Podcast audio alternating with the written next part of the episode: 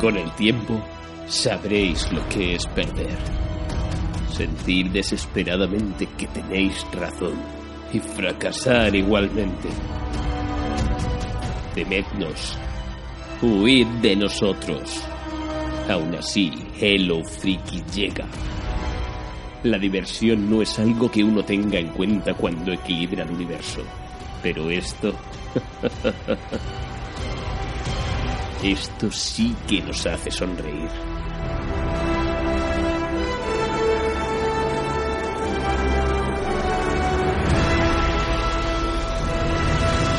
Hello Freaky Podcast.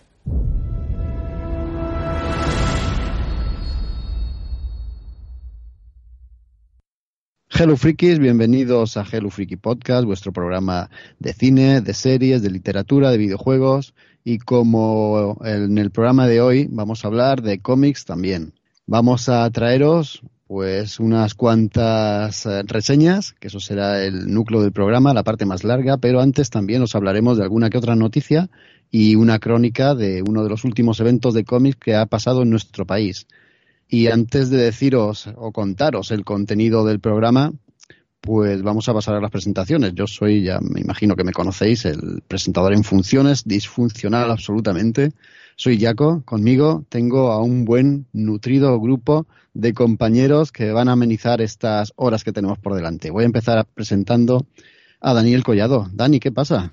Hello, frikis, hola, Jaco. Pues eh, aquí estoy, súper, súper contento. Ya me ves, porque hace unos días he tenido la oportunidad de, hacer de anfitrión, mal anfitrión, a gente muy maja que ha venido de Barcelona y de Alicante para estar en la Héroes Comic Con. Así que aquí he estado con Don Raúl y, y la Maite disfrutando de, de, un, de, un, fin de comiquero y con muchas ganas de repasarlo y de bueno de hablar de algunos mm, títulos muy interesantes este este programa. Muy bien, ya que has dado paso a la Maite, pues, ¿qué tal, Maite? La Maite tra, tra, nos ha faltado decir. Pues como veis, todavía no tengo el cerebro en condiciones después del fin de semana que nos hemos pasado. Eh, un fin de semana muy relacionado con el cómic, ya no solo por el evento, sino pues cuando me junto con estos que no hacemos más que hablar de cómics y de cómics y de cómics. Esta vez también hemos hablado mucho de series porque Watchmen se nos ha llevado gran parte de nuestras charlas eh, después de la cena. Pero bueno, pues a contaros un poco la experiencia que ha sido este fin de semana y a traeros las cosas que nos hemos estado leyendo, que hemos ido aprovechando, a contaros para que si no tenéis la lista de Reyes todavía prevista, pues de aquí podéis coger algunas ideas. La verdad es que van a ser muy buenas ideas. También nos las va a traer Raúl Martín, ¿qué tal? Hola Jaco, hola diletantes. Pues yo estoy alucinando porque nuevamente una entrega más de cómics y otra en la que hablamos de eventos. Esto casi se podría convertir en una sección fija, la de gelufriqueros por el mundo, ¿no? Porque es que no paramos de movernos y de asistir a eventos. Eh, así es, en el anterior de videojuegos Isra también estuvo en algún que otro evento y aquí nos lo trajo. Vamos a bautizarla así, ya, ya lo dijo Maite también, Hello Friqueros por el Mundo, y se va a quedar así, porque es verdad que en cada programa pues demostramos nuestras eh, ansias y nuestras inquietudes viajeras. Y hablando de Isra, ¿qué pasa? ¿Cómo estás? Pues muy bien, pues la verdad que, que con muchas ganas de, de escucharos y, y, de presentaros pues el par de joyas que os traigo también para, para vosotros y espero pues que muchos y muchas pues hagáis grandes listas de cómics a partir de este podcast y nada, pues que nos deis las gracias o no después en, en el en iVoox y nos digáis pues qué os han parecido esos cómics. O sea que bueno, a ver, Jaco, si, si las editoriales se acuerdan de nosotros y hacen algo porque eh, ciertamente, eh, vamos, engrosamos listas de ventas, somos capaces de, de hacer que, que un cómic vaya más o menos. Sea que acordaos de Jaco, acordaos de mí, de Maite, de Raúl y de Dani y enviarnos algún detallito por Navidad. Jamoncito, ¿eh? No, no, no estaría mal, ¿eh? Sí, sí. Claro, un jamoncito de norma o, Un buen caballo, que sé. o de panini. Voy a ahorrarme los chistes que se me ocurren por la editorial que vas a decir, jamón y el regalo. Así que vamos a. Oye, no me, no, me, no me dejó nadie por ahí, ¿no? No me queda nadie por presentar. No está Tony, no está Raquel, que no lo hemos convencido para este programa. Vamos a empezar ya con el programa de cómics, que es el 10x12 de Hello Freaky Podcast.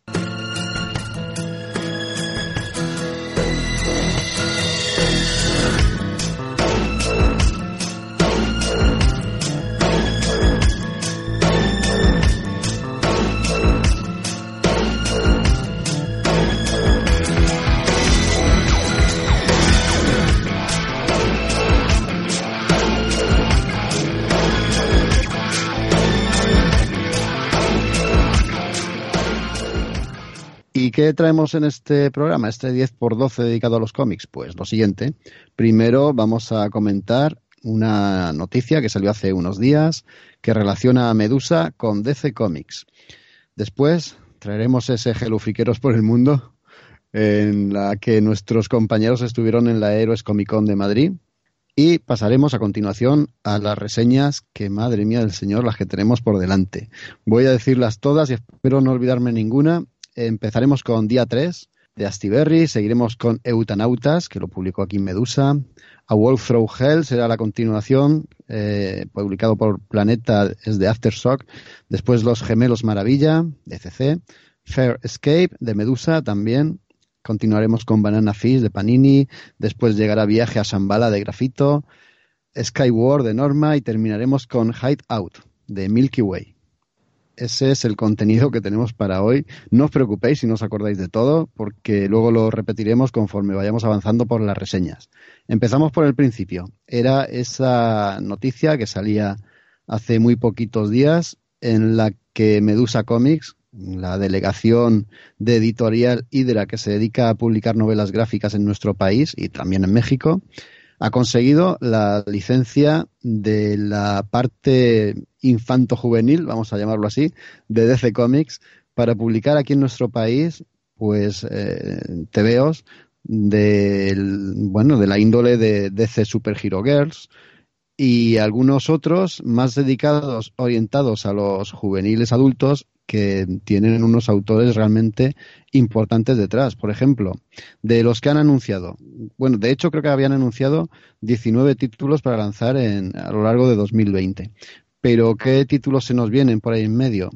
Pues hay unas, unas cuantas cosas muy interesantes. El Harley Quinn Cristales Rotos, que está, está elaborado por eh, Mariko Tamaki, ganadora de premio Eisner y está acompañada por el artista Steve Pag.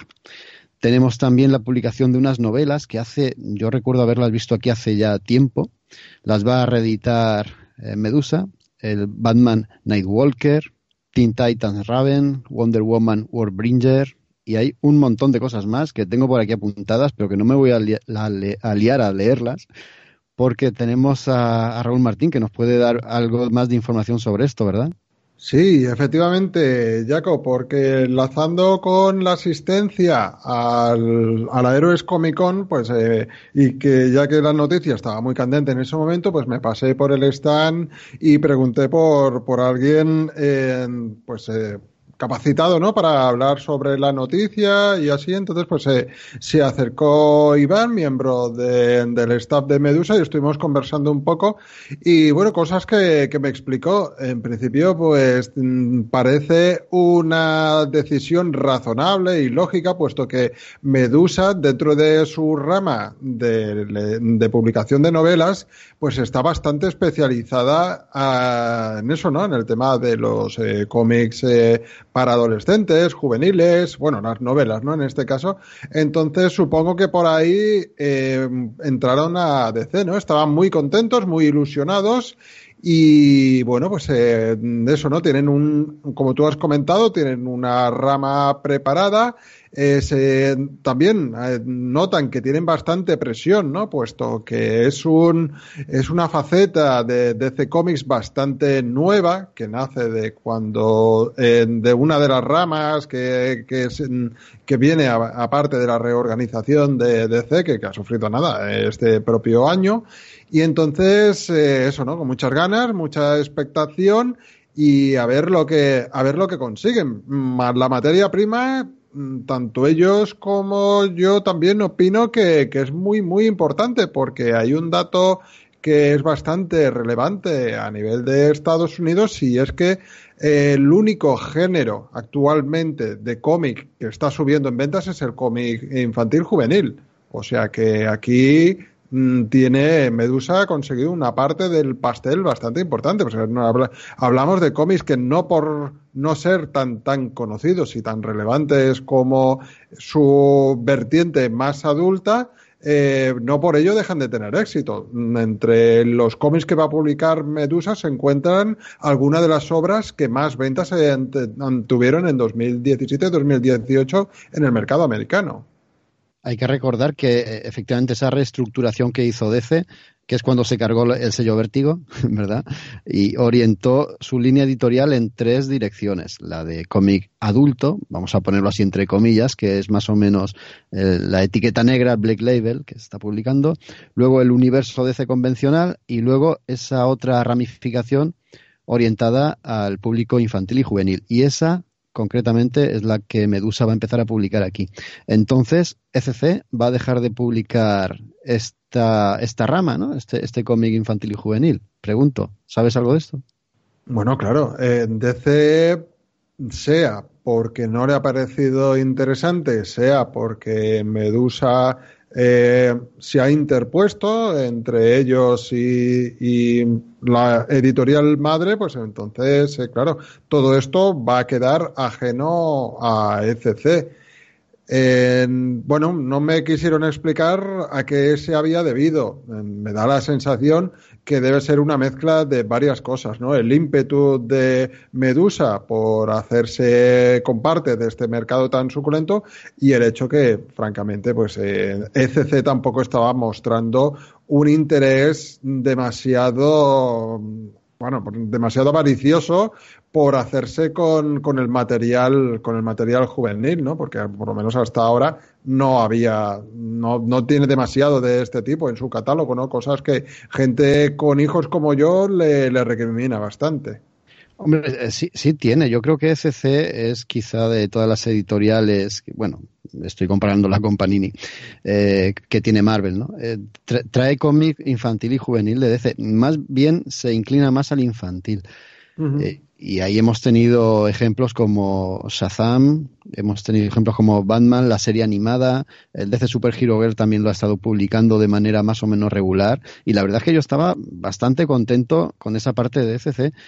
Eh, bien es cierto que estaba obviando la parte juvenil, sí que se centraba únicamente en la parte infantil. Me imagino que con el lote habrá entrado todo y ahí se lo ha quedado Medusa, que seguro que lo va a hacer también estupendamente porque con con Valiant lo está haciendo de maravilla. Así que tengamos fe, tengamos confianza y bueno, este 2020 lo veremos. Pues sí, a ver, a ver qué nos depara y en principio vemos eso, ¿no? Que Medusa eh, está publicando mucho con mucha eh, efervescencia, ¿no? Tienen, son muy eh, generosos en sus publicaciones y en general, pues el resultado a nivel de calidad de malo, malo no está siendo, por lo menos para mi gusto que va. Y luego traemos dos publicaciones de Medusa. Dani trae una y yo traigo otra. Y las dos son espectaculares. Yo, yo iba a entrar un poco en polémica. polémica breve, pero. Ah, mm, no, no, porque, jolín, eh, también por, por lo que he sentido. Eh, tanto en el Salón del Cómic como en esta Héroes Comic curiosamente, por, por comentarios de gente que nos ha rodeado estos días, es que hay un poquito de, de mal trago, ¿no? La gente está un poco a malas con SC y entonces yo os quería preguntar, sobre todo a Raúl, ¿no? Más, más seguidor de, pues sobre todo de Batman, bueno, tú, también, ya, porque sois los dos muy DCeros, si pensáis que, por ejemplo, Medusa le daría un mejor trato a, a la serie de DC y si creéis que está intentando hacer una guerra ahí un poco. O no comment. Eh, no, no, a ver, no, no hay ningún inconveniente en dar mi opinión sobre CC. Bueno, eh, yo creo que es una editorial eh, más pequeña de lo que mucha gente se piensa y que para bien o para mal está buscando y está intentando fórmulas nuevas. Deja muy descontento a mucha gente por su particularidad, ¿no? A la hora de publicar, porque se va bastante a contracorriente de todo el resto de, editoriales, ¿no? Para mí tiene bastantes carencias. Precisamente eh, la parte de DC que más eh, me interesa le hace Vértigo, le hace los clásicos, es la que está siendo, la que está siendo peor tratada y por eso pues tampoco la voy a aplaudir. Entonces, eh, si Medusa lo podría hacer mejor, no sé, a nivel de actualidad, más o menos, eh, yo creo que tendríamos eh, un resultado realmente similar lo único que ocurre es que habría que ver a nivel de clásicos o a nivel de material más arriesgado cómo se comportarían. Es muy posible es muy posible que, sí que en ese sentido pues eh, tomaran otro tipo de, decisiones que mm, casi con toda seguridad me gustasen más de las que está tomando eh, CC. Pero bueno, eso es especulación, claro. Sí, sí, claro, es imposible saberlo. Entiendo la postura de Raúl porque es verdad, la línea vértigo y los cómics más, otra vez digo lo de entre comillas adultos, pues sí que están siendo publicados de una manera un, tanto, mm, digamos, particular. No, mala, porque hay muchas ediciones, y quizá eso sea el problema también, que hay demasiadas. La broma asesina. Pero, por ejemplo, pero sí que es verdad que los cómics del universo convencional yo creo que son posiblemente las mejores grapas que se están publicando ahora mismo en, cuanto a formato, calidad y relación calidad-precio.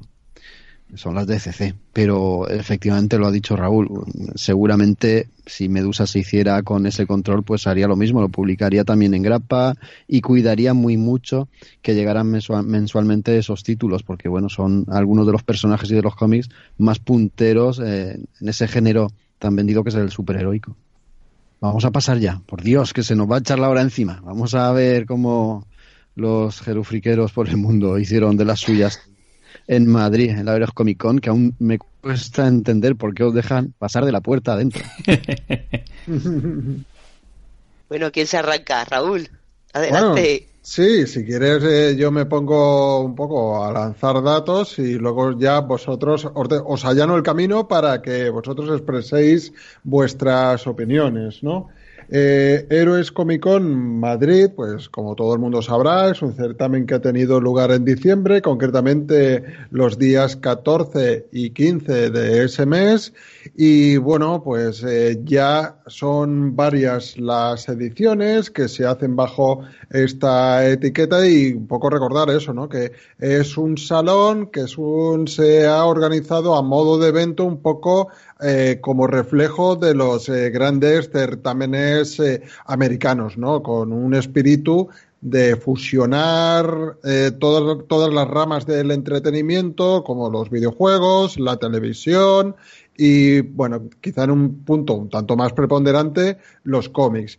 en este caso, pues se seguía ubicando en el pabellón de, bueno, en la zona de la Feria de Madrid, en Infema, pero lo habían trasladado a otro pabellón, pues un poco por, por otras, eh, otros compromisos que la propia feria, pues, se había, había adquirido, ¿no? En concreto también, paralelamente, se estaba celebrando el tema del cambio climático, ¿no? La, bueno, pues ese certamen también tan, tan, tan importante, la Esa reunión, la cumbre, sí.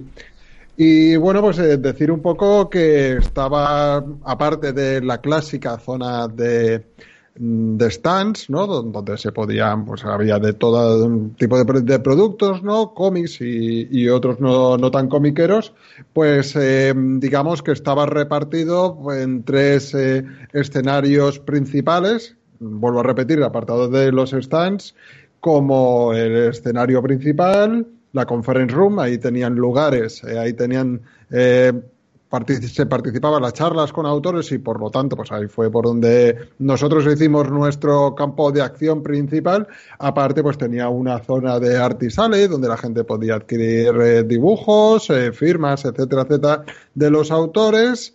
Y pues bueno una zona también de cosplays en general pues todo repartido en un pabellón bastante amplio aunque bueno, eh, según ha trascendido de la, por parte de la organización, el auge de visitantes con, con, el que contó el, este evento, pues el sábado hizo que sí que estuviéramos, sobre todo en la mañana del sábado, un poco estrechos, ¿no? El, calado de los autores y de aquellos que se pasaron por ahí, pues bueno, pues eh, también obedece a un salón ambicioso, ¿no? Puesto que teníamos eh, tanto figuras importantes en el ámbito nacional del cómic como otros autores internacionales, ¿no? Y también se pasaron, pues eh, quizá ya no de tanta envergadura, algunos actores y actrices relacionados con el mundo del cine y la televisión que, bueno, como mínimo le dieron una nota de color. Y ahora ya sí le cedo la palabra a mis compañeros para que si quieren entrar en el campo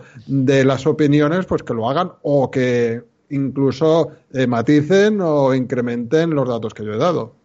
Yo personalmente en cuanto a datos no me he preparado nada porque sabía que lo ibas a hacer tú. O sea, he delegado completamente en ti.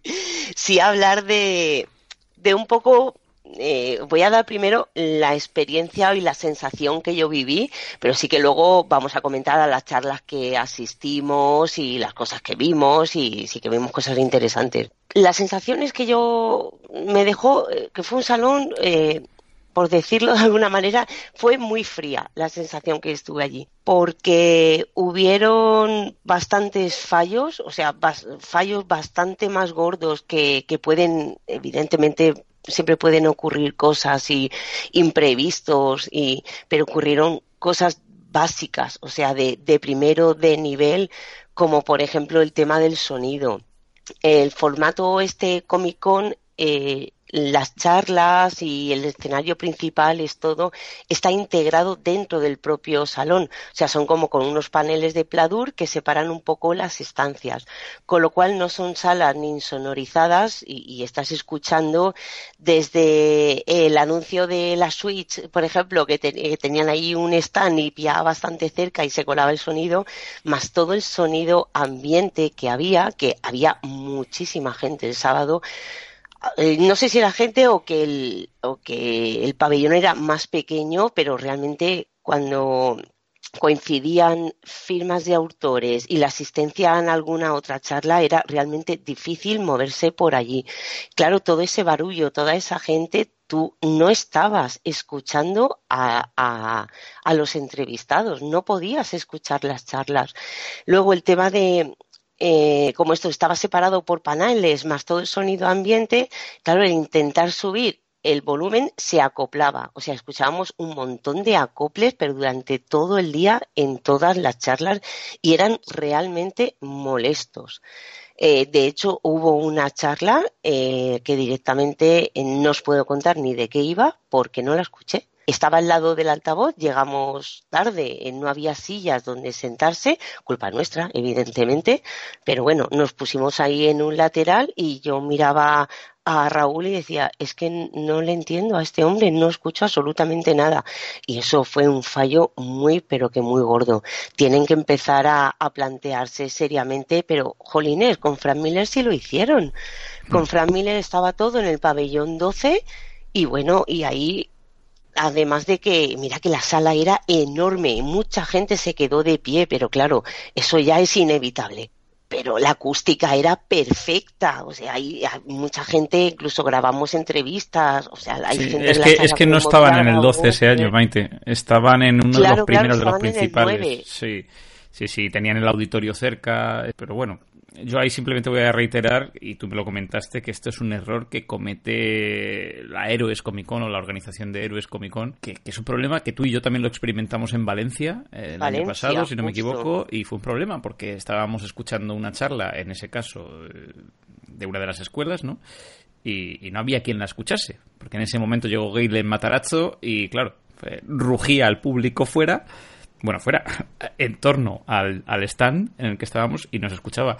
Podría defender que, bueno, es el stand de una escuela chiquitico, etcétera, etcétera. En este caso, como tú bien dices, Maite, no puede ser que estés intentando escuchar a Jill Thompson, por ejemplo, y que porque se pase por allí un actor de Juego de Tronos mm, no puedas escuchar la charla como Dios manda. Eso me parece un error absoluto. Al hilo de lo que vosotros eh, habéis dicho, mm, bueno, yo tengo datos, ¿no? Eh, la primera charla a la que acudimos era la de Paul Pop, que no se pudo celebrar porque no se presentó el autor. Luego sí que, más adelante sí que eh, tendríamos a este genial dibujante por allí.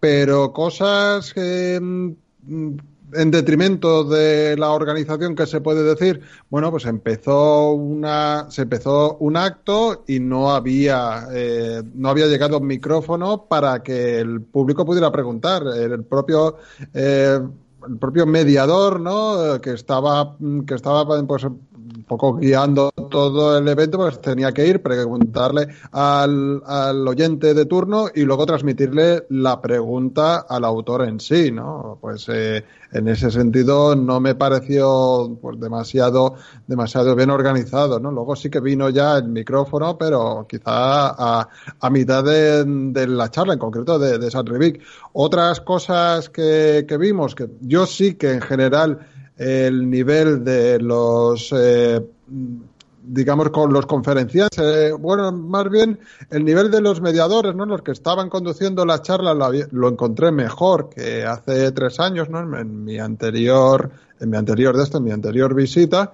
En concreto, pues eh, el podcaster y amigo Pedro Monge, pues eh, también eh, la charla, por ejemplo, de Mark Barkley estuvo muy bien, pero pudimos presenciar en sus carnes la frustración que tenía con respecto a la organización. No paraba de mm, recriminarle al técnico de sonido que no estaba haciendo bien su trabajo, pero es que cuando llegó el momento del turno de preguntas, eh, Nerea, su pareja, fue la que tuvo que hacer de azafata improvisada pasando el micrófono porque no había nadie de la organización que se encargase de ese menester. Y claro, eh, vimos claramente que su disconformidad con eso, ¿no? Luego, como habéis dicho, problemas de sonido. Y otra cosa que también os quería, os quería preguntar, a ver si tenéis vosotros la misma sensación. ¿No os dio la impresión que cuando teníamos a un autor dibujando. Eh, está como muy poco arropado por la por, en la charla que estaba dando, está muy poco arropado con la por la mm, por la organización como si eh, si no era el público el que preguntaba mm, se creaba un incómodo silencio. Sí, sí, y eso es lo que se está poniendo un poco de moda, que a mí me da rabia, porque al final eh, no, no, solo aquí con la gente de héroes, eh, en, en, otros salones también, ¿no? Pero deberían darse cuenta de que hace falta ese mediador que dices tú, Raúl, que uh -huh. alguien que dinamice un poco, que yo entiendo que no, no son mesas redondas, no se no se establece un poco ese ritmo entre uh -huh. no ya el público y los autores, sino que bueno, entre los propios autores en una mesa redonda pues pueden generar debate eh, y eso estimula al público, pero en este caso, mm, efectivamente, cuando tienes a un, a un autor que encima eh, está centrado en dibujar uh -huh. a la par que está respondiendo preguntas, si no hay alguien que está, pues eso, dinamizando ese tipo de charla, eh, a veces se puede volver un tostón. Sí. Claro, es que pasó, eh, sobre a mí yo me quedé más con esa sensación, eh, con esa Ridrick, que sí. salió al escenario, hola, buenas, estamos aquí, aquí tenéis a esa Ridrick, podéis preguntarle lo que queráis así. Y entonces, pues claro, todos nos quedamos como diciendo, mm, pues vale, no sé. Y, y tardó un poco en, en, arrancar la gente. Sí que es verdad que parecía, supongo que no, pero es que parecía que estaba completamente improvisado. O sea, no mm. puedes delegar eh, media hora directamente al público y menos sin ponerle un poco en antecedentes o, o explicar un mínimo de, de, su biografía, primero habla tú con el dibujante, dale un poco de que la gente se vaya soltando, pero es que empezaron a saco. Y otra cosa que, mira, lo llevamos diciendo en varios Hello Frikis por el mundo, que bueno, que acaba siendo Hello Frikis por España, pero ahora, pero bueno, parece que queda mejor. Espérate, que, que hayamos danos, un, danos un rato. que lo hemos dicho mucho, por favor, el tema de los traductores. Supongo que, claro, la persona que sube ahí a traducir es una traductora, pero no es especialista en cómic y hay muchísima carencia a la hora de hacer las traducciones. Yo digo, yo sé de inglés lo básico, pero sí que entendía muchos más datos de los que al final acababan acababan transmitiendo. Incluso el propio moderador tenía que completar los propios datos del traductor y veía un poco absurdo que el moderador que sabe inglés mejor que el propio traductor, no sé, haber prescindido de, en este caso, de, del traductor porque eh, lo hacía todo todavía más lento y, es una lástima. El tema de los traductores eh, deberían de cuidarlo, de cuidarlo más. Yo no dudo de su capacidad, pero sí que este mundillo requiere términos y requiere saber un poco del mundo, conocer a otros autores y poder decir su nombre y apellido completo. No, por ejemplo, puedo decir, eh, este autor trabajó con Alan y el moderador tiene que decir, no, Alan Moore, ¿vale? y claro, y todos mirarnos y decir, ah, vale, ya, claro. ese tipo de cosas. Eso es otro, otra cosa de la que deberían mejorar. Y creo que ya nos hemos cebado un poco. No es cebar, porque sinceramente eh, yo creo que ha sido el peor cómico en el que he asistido. Mm. Y es, es una pena, es una lástima. Y no por, no por los autores, no por para nada, pero los problemas que estamos comentando son todos de organización. Bueno, salvo Paul Pope, que no estaba muerto, que estaba de parranda, pero eso evidentemente aquí no, no tiene nada que ver. Pero, pero no podemos, o sea, eh, Comic Con ya es una franquicia grande, se están expandiendo, de hecho, eso, estuvieron en, en Valencia, no podemos cometer esos errores de principiante a estas alturas y hay cosas que deben de plantearse seriamente. Y el tema de las de las salas para las charlas también. Ahí, viene mi crítica fundamental, eh, que es un poco, y también lo vimos en Valencia, y creo que aquí lo he vuelto a ver. Eh, a ver, yo tuve una perspectiva diferente en esta Héroes Comic Con porque fui haciendo un poco de padre o de tío molón de mis dos primos de 17 y 20 años que iban un poco pues a lo suyo, al merchant y al cosplay. Entonces, ese tipo de público, esa audiencia con Héroes Comic Con disfruta mucho, Maite. El problema es que los que somos eh, eh, fans viejuner de los cómics, los que de verdad vamos a lo mejor pues a bichear entre cajas de ácaros, a escuchar a los autores y demás, eh, pues percibimos esas ausencias, ¿no? Yo, por ejemplo, Claro, es que no recuerdo el año pasado y hace dos años. Eh, hace dos años fue una maravilla, ¿no? Que fue. Bueno, ha hecho Raúl 3, pero creo que fue hace dos, Raúl. Pues eso, cuando vino Frank Miller y compañía. Que fue la primera Héroes Comic Con. Desaparecía Expo Comic y una nueva organización tomaba el evento.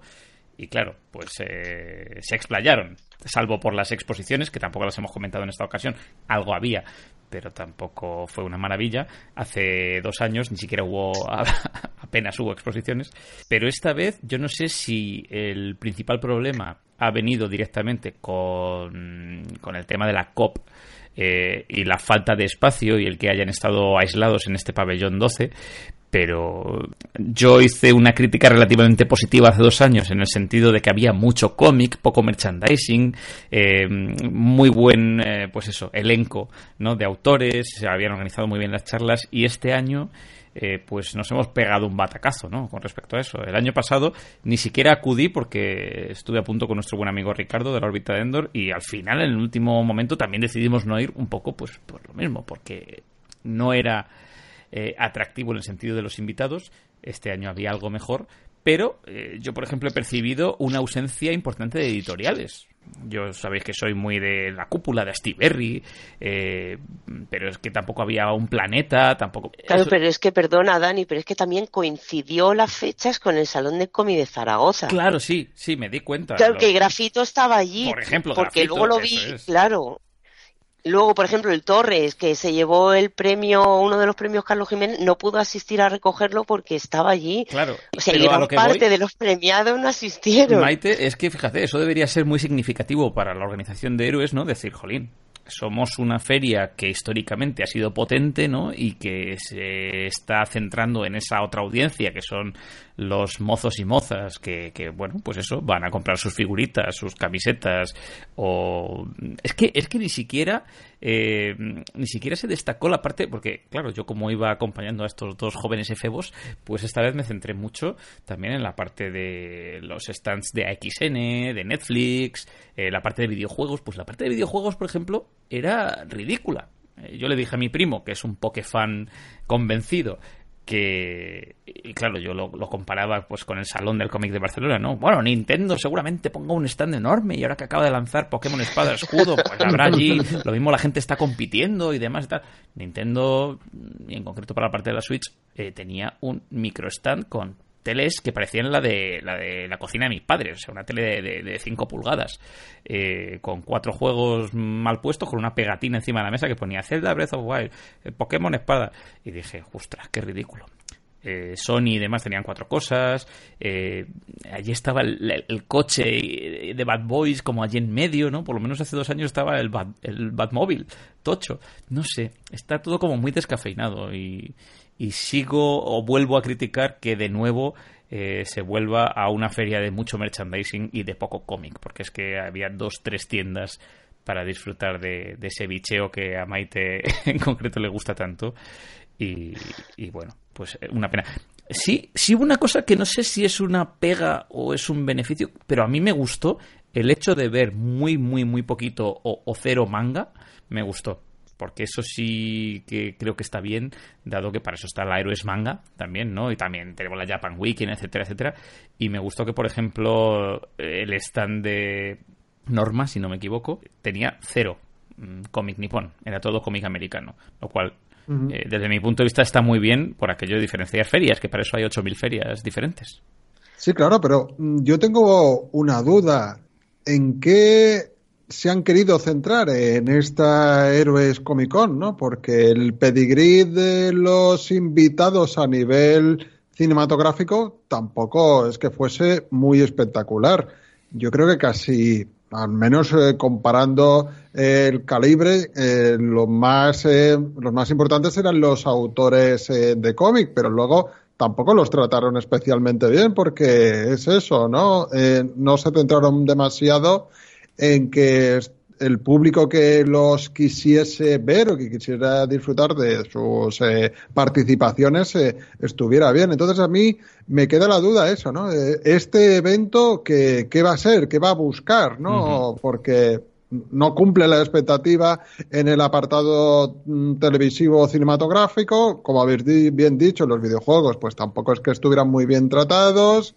El tema de las exposiciones, más bien escaso en comparación con lo que hemos visto en otros eventos. A los, a los autores, pues bueno, yo creo que sí que eso es lo que yo he encontrado que ha mejorado más con respecto a hace dos años, a la anterior, ¿no? Donde se le preguntaban mm, someras estupideces a autores que uno pues buscaba otro tipo de, de conversación. Yo creo que eso ha sido lo más interesante cuando lo hemos podido escuchar. Entonces, es eso. Mm, no sé hacia dónde va esta Héroes Comic Con ni cuál quiere que sea su fuerte, pero parece que está bastante endeble en la mayoría de los campos que quiere tratar, ¿no? Y pun. La verdad es que coincido bastante contigo. Mira, justo el Torres eh, publicaba hoy en Facebook una entrada muy, muy buena que justamente valoraba este tema. O sea, queremos que la gente gente nueva entre al mundo del cómic. Una forma de atraerlas es pues a través de esos stands de Netflix, de, de sci-fi que había por allí. Es una excusa para que entren. Pero claro, al final se acaba diluyendo un poco. Si lo hacemos más purista, nos encontramos con un Avilés que es muy minoritario, es un salón fantástico, pero muy minoritario y la gente no acude. Si lo hacemos de series, eh, la gente no, el que es lectora de cómics, no se acercará porque es otro tipo de público. Entonces, ¿cómo lo hacemos? Y justo el Torres decía, por ejemplo, si vas a promocionar Witcher como ha sido en esta ocasión, el stand de Netflix tan chulo, por cierto, que tenía, que luego venga, hablaremos de alguna cosa guay, que tenía, dice, pon al lado los cómics o pon al lado las novelas, que la gente pique y que busque el origen de dónde viene todo eso. ¿Novelas? Pero es que no. ¿Hay novelas de The Witcher? Hmm. Una o dos me han pues, dicho, pero no me hagas caso. Yo no las he visto en, mi kiosco habitual. Y claro, y, dice que es, un mundo difícil, pero que, que cómo lo haces. Y esa propuesta eh, tan simple y tan realmente fácil de hacer, sería a lo mejor una pequeña ayuda, pero sí que ahora mismo Héroes Comic Con baila en un limbo que, no sabe ni dónde meterse. Y bueno, cosas guays, ¿no? Venga, sí, lánzate. bueno, yo, claro, yo ya asumía que iba a Comic Con, entonces yo iba a disfrutar también de, de toda la parte de series. Y el reclamo que más me llamó a mí, pues estaban allí Freya, la Niana Chalotra, que son bueno, que son, van a ser Ciri y Yennefer en, en The Witcher, y sí que me gustó tenerlas allí y poder tener delante, pero pasó lo mismo que pasó con los autores de cómic, fue un, un preguntas y respuestas del público, entonces las, las presentaron y la gente enseguida empezó a hacerles preguntas unas mejores, otras peores, evidentemente, pero sí que me hubiera gustado que hubieran desarrollado y hubieran presentado un poco más estas actrices que para mí son unas completas desconocidas y las voy a conocer a, a través de, de esta serie, que por cierto no queda nada ya para que las estrenen. Pero bueno, y, y, pues bueno, estuvo bastante curiosa. Eh, nunca las dos, no con ninguna de las dos conocía de, de, Witcher, ni tanto las novelas, ni videojuegos, ni, ni nada de ese mundo. Pero hay novelas y, de, de Witcher. Maite, me estás dejando impresionado. ya, ya me cayó. Pues, por ejemplo, eh, Ana Chalotra, que es la que hace de, de, Jennifer, dice que no, pero que cuando le llegaron el guion y le gustó y quiso quiso prepararse un poco para, para, para el papel, se leyó esas no novelas que no existen de The Witcher, pero dice que las tuvo que dejar porque la serie está ambientada, eh, durante la serie, digamos, pasan desde que son adolescentes hasta que tiene 70 años, o sea que es un periodo de prácticamente toda su vida. Y claro, los libros saltaban cronológicamente, entonces dice que para ella llegó a ser un, más un caos, entonces prefirió dejarlos y una vez ya que, que han rodado y ha finalizado todo el proyecto y todo, pues ya dice que lo retomaría. Y que estuvieron, por supuesto, lo estuvieron grabando en Canarias, estuvieron rodando en Canarias, perdón, y que dice que ha sido una de las localizaciones en que mejor se lo han pasado y que les ha gustado mucho estar allí. Así que, pues bueno, yo me alegro de que cada vez más series se quieran venir aquí a rodar, a ver si algún día pues me escogen para el papel principal de, de alguna. ¿Qué más? Eh, bueno, la, la charla de Paul Pope, la primera fantasma no, a la que sí que de verdad asistió el domingo, que, que eso sí que fue muy interesante. Mira, y la verdad es que sobre todo fue por Ricardo de, la órbita de Endor, hecho va a salir aquí más casi que en su propio podcast, que porque, a ver, cuando le das la mano a la gente y le dices, venga, pregunta, y hay veces que estamos en el nivel de, ¿cuál es tu cómic favorito? Y los demás nos llevamos a la cabeza como diciendo, madre mía, por Dios, otra vez no, porque esta pregunta que la escuchamos siempre. Y Raúl sí que o sea, Ricardo sí que le preguntó sobre, sobre TVH, que es, digamos, su obra más personal, que aquí en España está, está inédita, no se ha editado, y que si tiene pensado continuarlo. Fue su primera, su primera historia, su primer cómic, fue un pelotazo, pero claro, yo personalmente no la he leído porque, como digo, aquí no, es imposible encontrarla. Y le, le pregunto eso, si tenía pensado continuar con el proyecto.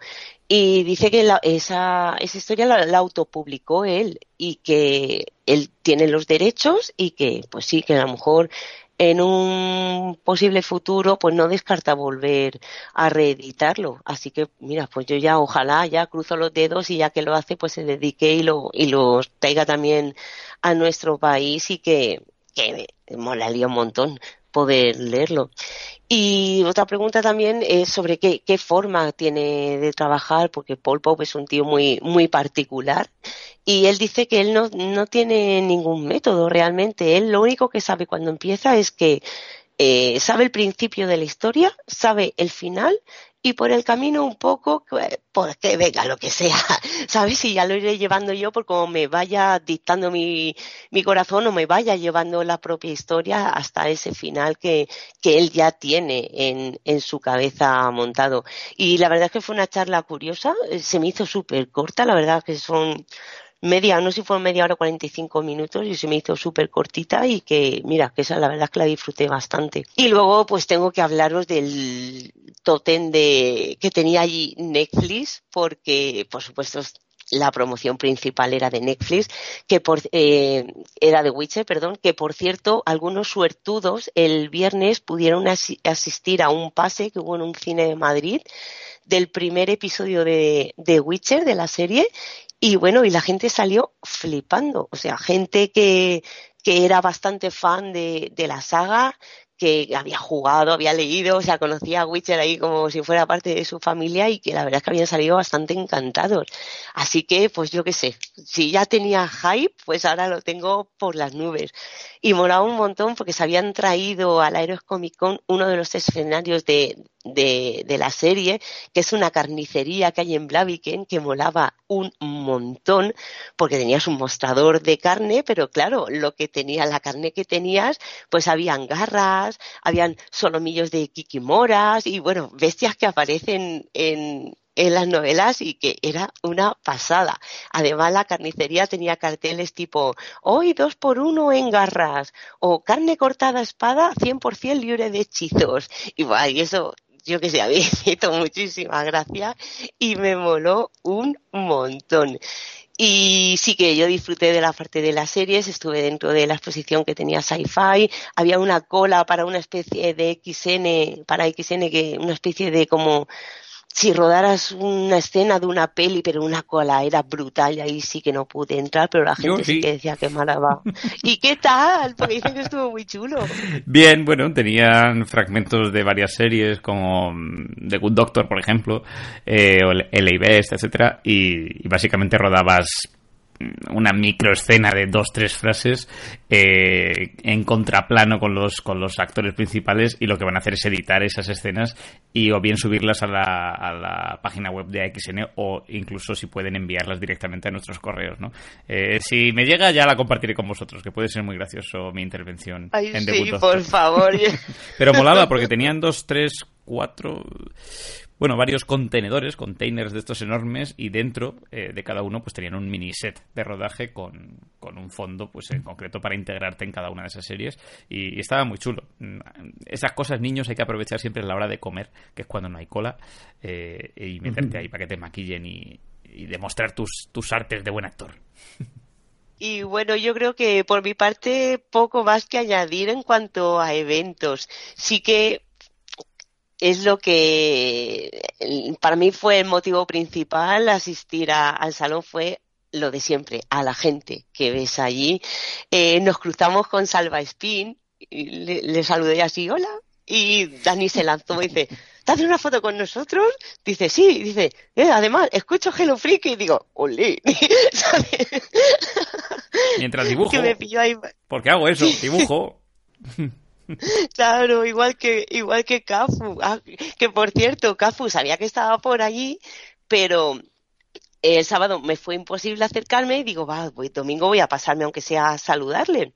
Y pasé varias veces por el stand y tenía ahí una cola de gente y digo, no le voy a decir nada, pobrecito mío, porque está reventado a trabajar. Y en eso que levanta la vista y nada, y le saludo.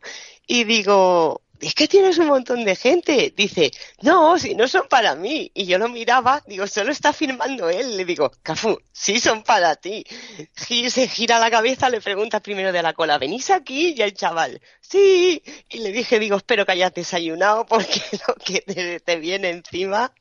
Y yo qué sé, en momentos de esos, buah, maravillosos. Son, son las tonterías con las que, con las que me quedo, más que por todo todo lo de alrededor, el, el espíritu que hay de, de, es que gente que solo veo en estos saraos, es que los escucho todas las semanas, no sé, a los doctores del tiempo, es que, bueno, no, no voy a decir aquí los mil podcasts que, que hay, que es que para mí son amigos porque los escucho todas las semanas. Y luego cuando puedes estar allí y darles un abrazo y decir, jolines, macho, vamos a echar una caña y te has leído esto y bueno, y hay un no parar, pues eso es, es la mayor alegría a mí de, de ir a estos sitios. Y ya, ahora ya he charrado un rato, ahora ya os dejo a vosotros. Sí, bueno, que sigue siendo el pretexto perfecto para socializar y conocer gente y encontrarte con autores, otros podcasters y en diversa gente del mundillo, ¿no? Eso, desde luego, sí que es importante recordar que se celebra en Madrid, que es un núcleo bastante, bastante relevante dentro de nuestro país y entonces eh, la gente relativamente responde, ¿no? Y ahí te encuentras eh, mucha, mucha gente que resulta muy interesante.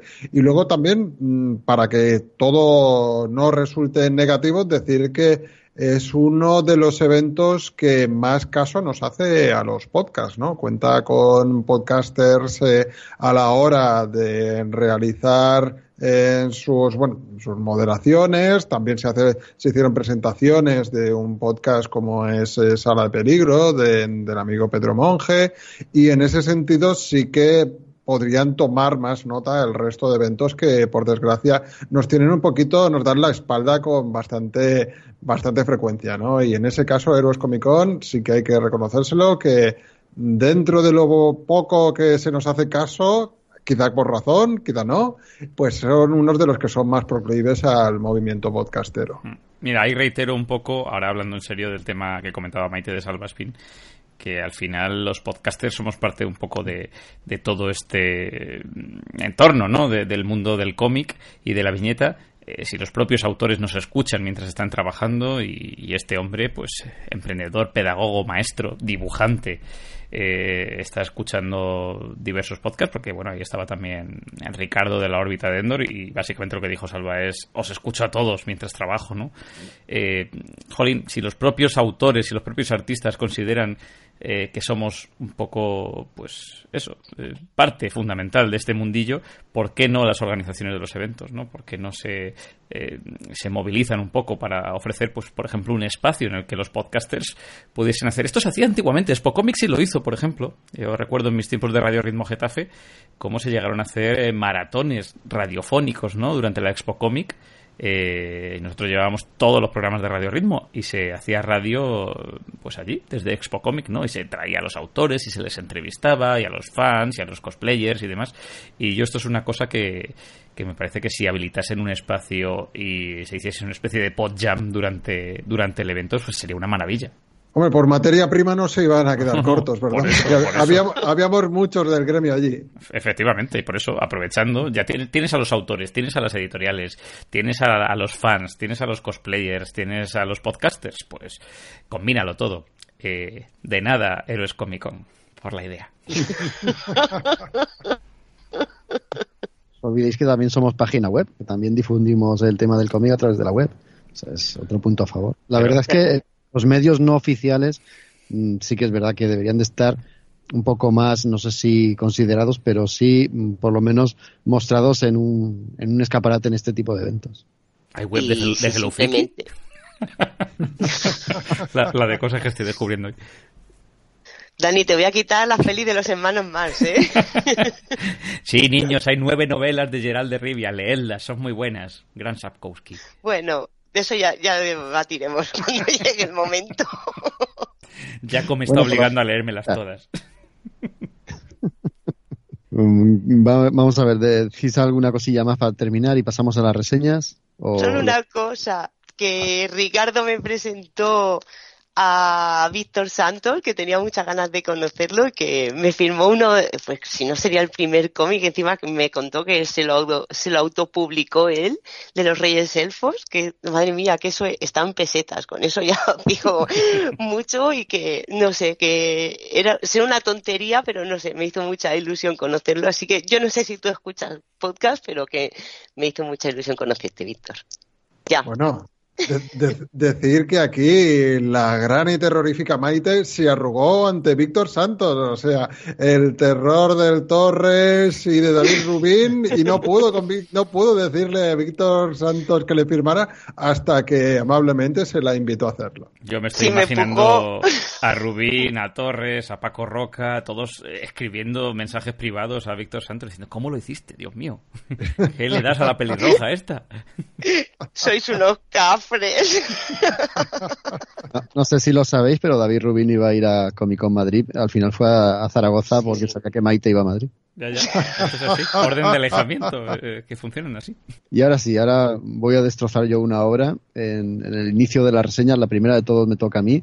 Qué responsabilidad. El cómic que ha ganado el premio nacional este año es El Día 3, que lo ha publicado Astiberri, y es obra de Cristina Durán, Miguel Ángel Ginerbou y Laura Ballester. Hala, yo he pasado directamente del, del, Héroes Comic Con aquí a las reseñas, así, sin anestesia, sin visos de continuidad. Pero es que hay que hacerlo, si no es que no paráis y nos tiramos aquí hasta las tantas. Y tenemos una, dos, tres, cuatro, cinco, seis, siete, ocho, nueve reseñas por delante. Antes las he dicho todas y también he dicho que conforme las íbamos a ir contando, pues recordaríamos los títulos. El día 3, eh, no sé si lo habéis leído, es un cómic tremendo, es un cómic bestial, es un cómic que está basado en un hecho de actualidad que ocurrió el día 3, de ahí el título del cómic, el día 3 de julio de, de 2006 en Valencia, en la que la línea 1 del metro de Valencia pues tuvo ese fatal accidente eh, que ha sido, hasta el momento, esperemos que no pase nada peor, ha sido el accidente ferroviario más grave que ha sucedido en nuestro país y uno de los más graves a, nivel europeo. 43 personas resultaron bueno, fallecidas, 47 heridas y, un montón de gente ahí perjudicada. En este fatal accidente, que ocurrió eh, pues en las postrimerías de la visita del Papa también a, a Valencia. ¿Por qué digo esto? Esto no es eh, una casualidad o algo que yo diga gratuitamente, es que es algo que tiene muchísimo que ver.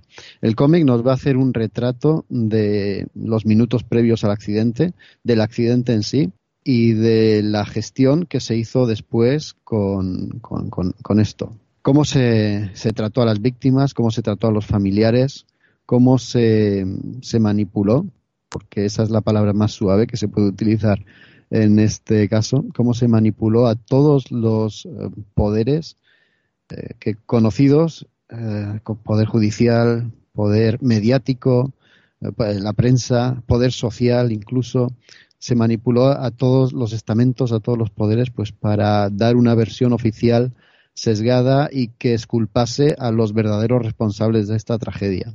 La verdad es que mi misión en la reseña sería hablar del cómic, pero es que no puedo evitar hablar del contenido y del mazazo que supone eh, la lectura del mismo. Está basado también en un documental y, es, y, en una, digamos, una pequeña película y también en aquel programa de Salvados de Jordi Évole que dedicó a este accidente y que fue también un punto de ruptura y un punto crucial en la clarificación de lo que allí pasó. De hecho, en el cómic se le da mucha importancia a ese programa de Salvados y se le valora como se merece.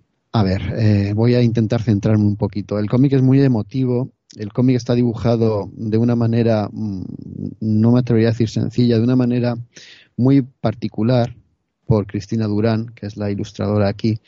Eh, son dibujos que son bastante solemnes, bastante regios, huyen del realismo y lo, que sí utilizan y donde sí se, mantienen pues muy fieles es en la, manera de contar la historia de forma sensible, que no sensiblera, y de forma también mmm, cruda evitan eh, ilustraciones eh, pues donde haya mutilaciones y muertes etcétera pero con las viñetas tal y como están plasmadas eh, las caras los la, la, oscuridad el, ver cómo ha quedado el, el, tren el vagón en cuestión y las palabras que, que formulan los, los propios personajes son suficientemente fuertes para destrozarte conforme lo vas leyendo. Y el problema también es que eh, hay muchísima documentación aquí. En la colaboración en el cómic hemos dicho que Cristina Durán es la ilustradora, el guion corre a cargo de Miguel Ángel Giner y también corre a cargo de Laura Ballester. Y Laura Ballester es periodista y Laura Ballester estuvo muy implicada en la investigación del caso de, pues, de, una manera directa y de una manera muy profunda. Y eh, su ayuda en el guion ha sido, y su colaboración más que ayuda, ha sido fundamental para que este cómic sea tan, tan profundo y sea además tan devastador. A ver, no sé si meterme en cosas concretas. Yo creo que lo mejor sería pues que le echaseis un vistazo, si no por inicio al cómic, sí a, a, quizá aquel programa de Salvados que sería más accesible. Y el cómic es una compra casi obligada. O sea, yo cuando me enteré que había ganado el premio nacional de cómic me, me, quedé pensando, ¿por qué no lo ha ganado Mies de Agustín Ferrer Casas? ¿Cómo puede ser? Nada, en cuanto me leí este el día 3, pues eh, tuve que reconocer que también es una obra pues de, la, de las mejores que leído últimamente. Los autores pues eh, recurren también a, a, imágenes metafóricas cuando aparecen los políticos, que son los malos de esta historia, y cuando digo malos, bueno, ahora luego me, me explayaré un poco más. Los políticos que son los malos están reflejados y no están dibujados de una manera que sea reconocible. Por ejemplo, aparece Camps o aparece Fabra o algunos otros políticos del PP de aquí de la Comunidad Valenciana y no se ven sus caras, se ven una especie de tentáculos, una especie de, pues, pues como eso, pues como si fueran tentáculos que salen del cuello de sus camisas e intentan reptar hacia arriba. Cuando a alguien le convencen con sus argumentos o cuando extienden sus eh, tentáculos metafóricos manipuladores hacia la prensa, pues los vemos también físicamente en los dibujos, cómo esos tentáculos llegan a la prensa, a Canal No, la desaparecida Canal No hay cosas muy, muy impactantes. Eh, lo que decía de los, de los malos de la película, bueno, eh, lo que se descubre a través de este cómic y que implica y salpica al PP en concreto, no iba a pensarme decir nombres particulares de partidos o de gente, pero es que eh, es absurdo, es, es, así como fue, ¿no? Y es una realidad ya más que constatada. Entonces, la, la actuación del PP en este caso, es una actuación que sonrojaría y avergonzaría pues a, la mafia siciliana. Las cosas que descubres leyendo el cómic mm, te hacen directamente llevarte las manos a la cabeza y pensar eh, por un microsegundo si lo que estás leyendo es real. es que prácticamente no te lo puedes creer. Hay técnicas tan torticeras como presentarse políticos en casa de víctimas, de familiares de víctimas, y ofrecerles una compensación económica y ofrecerles un puesto de trabajo sabiendo que X miembro de la familia está en paro desde hace mucho tiempo. Entonces le ofrecen un puesto de trabajo en la administración.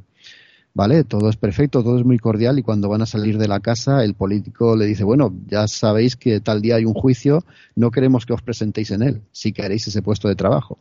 Bueno, esto sucedió tal cual. La caja negra del tren siniestrado desapareció, no desapareció, bueno, literalmente la borraron. Cuando los expertos fueron a, comprobar o a recuperar los datos, vieron que era imposible, la habían borrado varias veces. Expertos la habían hecho prácticamente desaparecer. Luego hay una especie de libreta de accidentes o libreta de incidencias que hay en todos los, trenes. Es otra medida de seguridad. En ella escriben cualquier incidencia los que están a, cargo del tren, el conductor, etcétera, y esa, ese escrito se digitaliza al rato. Pues la libreta de incidencias desapareció. Bueno, hay un montón de casos y cosas concretas que hacen que detrás de este accidente se vean prácticas absolutamente delictivas por las que, por desgracia, aún hay mucha gente que no ha pagado. El cómic de verdad es, te destroza, te destroza conforme lo vas leyendo. Está escrito con mucha sensibilidad, con mucha empatía también hacia los familiares de las víctimas. Son ellos mismos los que en primera persona nos están contando mm, todo el proceso penoso y, traumático posterior al accidente, cómo tuvieron que luchar contra viento y marea, incluso contra la indiferencia, cómo tuvieron que ver que después de todo lo que les habían hecho, el PP ganaba por mayoría absoluta otra vez en la comunidad y menos mal que poco a poco el tiempo les fue, les fue dando la razón y tuvieron apoyo de un pequeño sector de la prensa que llegó a poner las cosas en su lugar. Y esto no es cuestión de partidos políticos ni de izquierdas ni de derechas, es cuestión de verdades. El PP hizo eso y cuando llegó Compromís, con PSOE y, Podem, eh, directamente pues reconocieron que se había tratado mal a las víctimas y a los familiares eh, abrieron un comité de investigación para retomar el caso, que no os voy a decir qué es lo que pasó con el caso. Lo retomaron y iniciaron las investigaciones como se tendría que haber hecho en un inicio. Desgraciadamente se habían destruido ya muchas pruebas y el paso del tiempo ha sido, ha sido tremendo. No voy a seguir más contando de aquí porque la verdad es que seguiría y os destrozaría el interior del cómic, aunque realmente lo que cuenta no es algo que no se sepa. Lo importante quizá sea cómo lo cuenta, la manera en la que los autores han, conseguido pues plasmar todo lo que han sufrido estas personas y llegan a hacértelo sentir conforme vas avanzando en el cómic.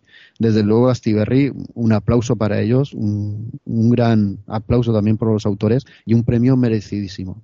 Os lo recomiendo muchísimo. Si no lo habéis leído, casi os pediría por favor que lo hicierais. Yo lo tengo. lo tengo ahí en, los eh, que van a caer estas navidades. Jaco, porque eh, además tuve la, ocasión de, bueno, ya, he visto un par de veces a, Cristina y a, Miguel Ángel ahí en el Salón del Cómic, pero fue hace 3, 4 años cuando les conocí, eh, haciendo cola para Paco Roca, y era muy curioso, porque claro, Paco tenía una cola brutal, como de 40 minutos de espera, ¿no? Para, para eh, firmar, y Cristina y Miguel Ángel estaban solos nadie se acercaba. En aquel momento estaban presentando una posibilidad, que es eh, la obra que yo descubrí ese día, ¿no? Eh, empecé a escuchar a la gente que hablaba con ellos, eh, gente que había leído este cómic autobiográfico en el cual pues cuentan un poco cómo era su vida con una hija con parálisis cerebral y gente que además pues estaba en situaciones similares a ellas, a Cristina, a Miguel Ángel, y, me quedé alucinado, ¿no? por, cómo eran ellos como personas y luego como artistas, ¿no? Como la Grúa Studio. Y a mí, o sea, obligado me tuve que hacer con, una posibilidad y me dejó tocado y alucinado y, ya te dije, fuera de micro, que este día 3 pues tiene que caer porque yo recomiendo a la gente que, le echen un vistazo porque la manera en que cuentan eh, las cosas es muy especial, ¿no? Sí, es, tremenda. Yo también los escuché en el programa Carne Cruda, que les hacen una entrevista impresionante, ahí les dejan hablar tranquilamente. Está también por ahí eh, Paco Roca. Y luego hay otro programa que les hizo una entrevista. Y tenemos aquí al chico que se la hizo, Isra. ¿Qué tal esta gente? Pues una pasada. La verdad que es que lo primero que te sorprende de este de Miguel y Cristina es que pues ellos ellos, mm, bueno, van con, con, una, o sea, llevan con una normalidad el hecho de, de haber escrito una obra tan grande como esta que asusta, ¿no? Eh, durante la entrevista eh, te das cuenta de que ellos, bueno, pues no consideran que, tampoco hayan hecho una obra maestra. Eh, durante la entrevista yo les insistí en ello varias veces, les dije que había sido una de las cosas más, pues más brutales que, que había leído y bueno, ellos simplemente pues se, lo toman como parte de su, de su trabajo, ¿no? Y este cómic que podía haber tirado eh, muy fácilmente por, por derroteros eh, excesivamente dramáticos, eh, yo creo que es una de las crónicas más cercanas a la realidad del, del, caso que podemos encontrar. O sea, es que es una pasada y lo que pasa es que me da cierto rubor el, comprender una cosa, ¿no? Porque se explican una serie de cosas que, que si se explican en la prensa o se explican directamente en un, en un reportaje para televisión con esta crudeza que ellos eh, lo explican, ¿no? Es una crudeza muy nada tosca, es una crudeza porque el, tema es así. Pues realmente lo, lo, que me llama mucho la atención de que, que, no que no levantan Mm, demasiadas ampollas con este con este cómic, ¿no? Parece que el cómic aún se toma como una cosa, eh, bueno, pues una cosa menor, ¿no? Y, es algo que me, que me sorprende, ¿no? Por un lado, me gusta que se pueda explicar con esta, esta facilidad y de esta manera tan suelta que ellos lo hacen, pero por otro lado me da un poco de pena el, el saber que, se denuncian cosas tan sumamente escandalosas en este cómic y, apenas eh, pues han tenido trascendencia más allá de los que somos pues eh, pues amantes de las viñetas no eh, no sé me parece una, una pasada de, obra pero también por otro lado pues a veces pues bueno lo, lo que hace también es constatar que el cómic en ese punto en el que se encuentra entre lo literario y, y lo que bueno que hay gente pues que, que une al mundo del hobby pues eh, pues pues realmente no, no acaba de ser eh, de ser en pues bueno ese revientamentes no que, que, debería ser muchas veces. Y bueno ya os digo eh, como decía Jaco es una de las obras que, tenéis que, tener porque es, pura historia de, de, lo que ha pasado en los últimos años en nuestro país es demoledor. Yo, yo sin desvelar nada, para los que no se lo han leído, Isra, pero ¿cómo se te quedó el cuerpo cuando leíste lo de Canal No? Hombre, es que, es que es lo que te estoy diciendo, Jaco, que, que luego hablas con esta gente en la entrevista o, hablas con personas muy afines al cómic y personas, digamos, que tienes entre medio que conocen muy bien el caso y te, y te extraña que, que, lo, que, es lo que te estoy contando, que lo puedan contar así y que, y que nadie eh, se, se, rasgue las vestiduras por, por cosas como lo de Canal No. Es que es que es, es, es absolutamente bestial. Y, y, yo no me quiero ni. Si yo me sentí tan sumamente sucio leyendo todo lo que lees aquí y todo lo que sucede, eh, yo no me quiero ni imaginar cómo os podéis sentir vosotros que tenéis todo esto tan cercano también, porque es decir, es, es eh, estáis realmente cercanos al, al caso, ¿no? Lo tenéis en, a, tiro de piedra y de alguna manera, pues, te, pues bueno, habréis tenido pues más de de una persona cercana o de rebote que de alguna manera pues haya tenido algo que ver o haya tenido algún problema derivado de esto, ¿no? Yo prefiero Si queréis luego de fuera de micro lo comentamos, pero por, temas políticos, pero es que aquí la corrupción en ese sentido ha sido flagrante, ha sido escandalosa, ha sido mm. además altiva y lo peor es que sigue estando. Y, siguen estando, si no los mismos. Casi los, mismos. No, los herederos y elegidos por nosotros. Pero por eso digo, no quiero liarme ahora a hablar de este tema si queréis después. Dani, echa un poco de, alegría. Bueno, no sé si decir alegría, porque esto está entre, está entre la vida y la muerte, los eutanautas, eh, ¿verdad? Eso te iba a decir, eutanautas. Vamos a hablar de la muerte, qué alegre todo. pero, pero sí, en cierto modo sí. Eh, eh, mira, voy a empezar un poco con, la primera línea con la que arranca la sinopsis de esta, de esta aventura, que dice que la muerte es como el espacio, una terrorífica oscuridad que puede conducir a increíbles descubrimientos si tienes la nave adecuada, ¿no? Eh, y con esto, pues eh, trato de decir, Jaco, un poco que la muerte, tal como se describe o se plantea eh, en este cómic es más una aventura que un final trágico, ¿no? Y, mola, mola este Eutanautas, esta aventura pues de IDW, en concreto del sello Black Crown, y que tú lo decías al principio del programa, aquí en nuestro país la publica Medusa Comics. Es una obra de Tiny Howard, que, bueno, pues esta chica es, es bastante crack, ¿no? Ha, escrito Ricky Morty y ahora está dando bastante caña en Marvel eh, con la nueva Capitana Britannia y con el título de Excalibur, pues eh, en el equipo de, de Hitman, ¿no? En el equipo, bueno, en esta nueva, este nuevo resurgir de, los mutantes y, de la patrulla X que, está liderando Jonathan Hickman.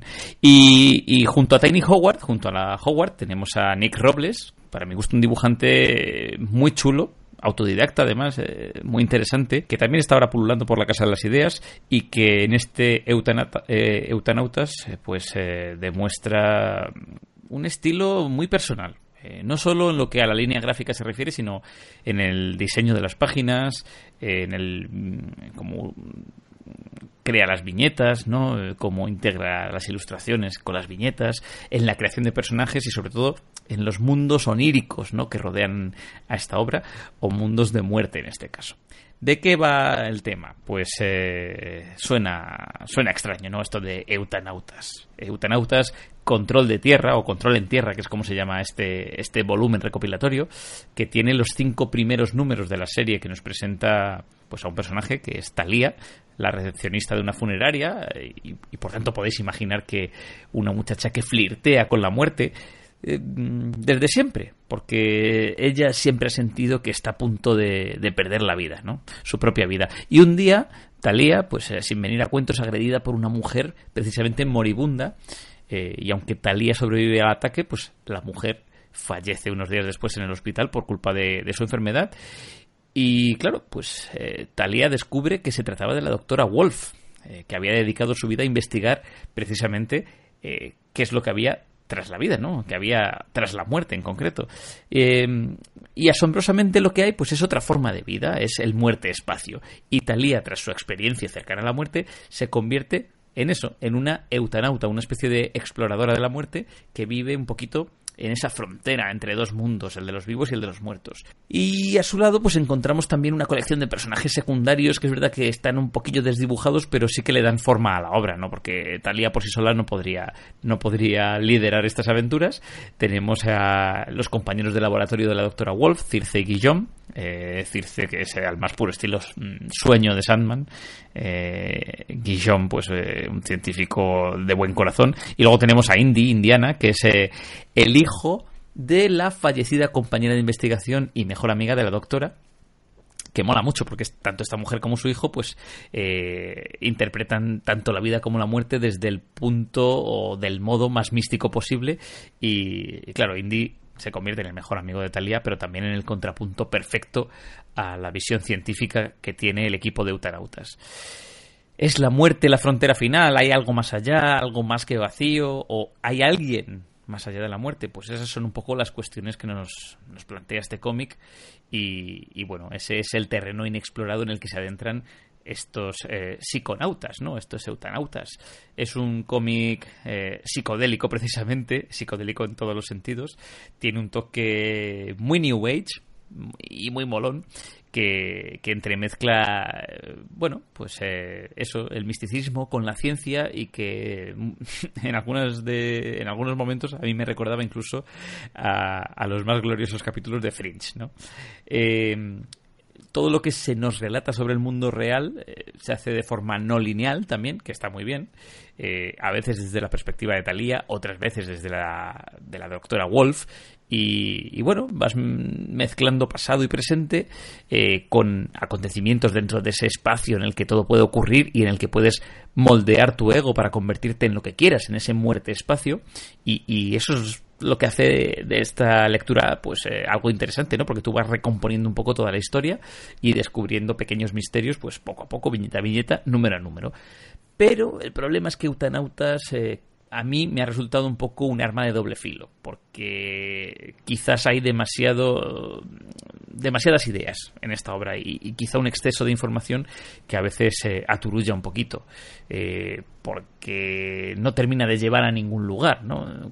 Cuesta ir cogiéndole el ritmo a la historia eh, y mientras los tres primeros números se centran pues en la comprensión de qué es aquello que hay más allá de la muerte, ¿no? qué es esto del muerte espacio y demás, al final solo los dos últimos comienzan a plantear un poquito de acción y a enfrentar a estos eh, héroes, a estos eutanautas, bueno, héroes por, por, por casualidad en este caso, a un mal mayor que se esconde en ese mencionado muerte espacio.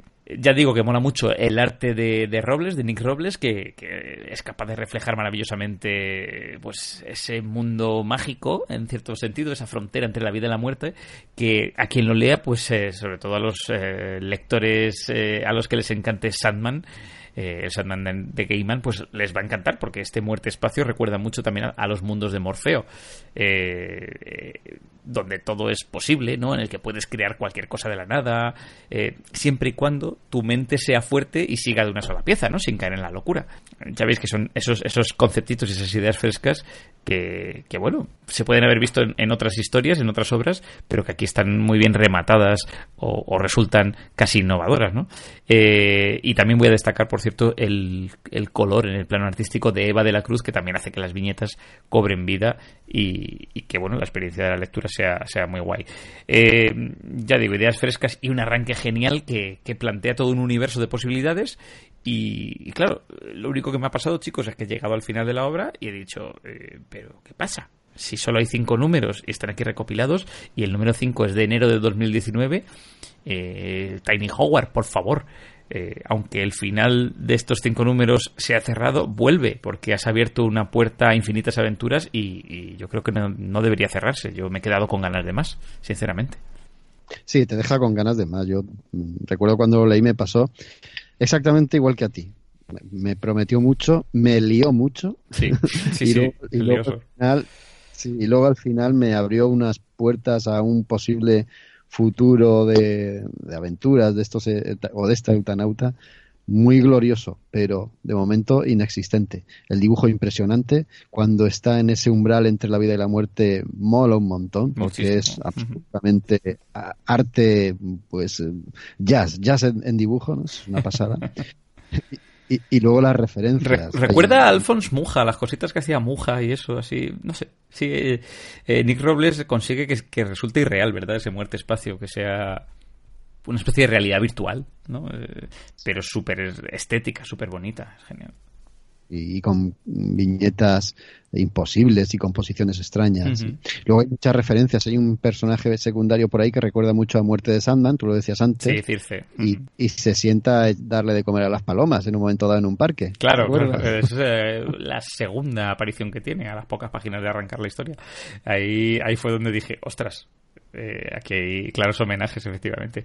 Eh, ¿No tienes la sensación, Jaco, que a mí me da rabia pensarlo, ¿no? Pero ya lo he comentado en algunas ocasiones de que hay artistas que a veces crean estas historias con arcos argumentales que están muy pensados como para ser una, una miniserie de televisión o una película.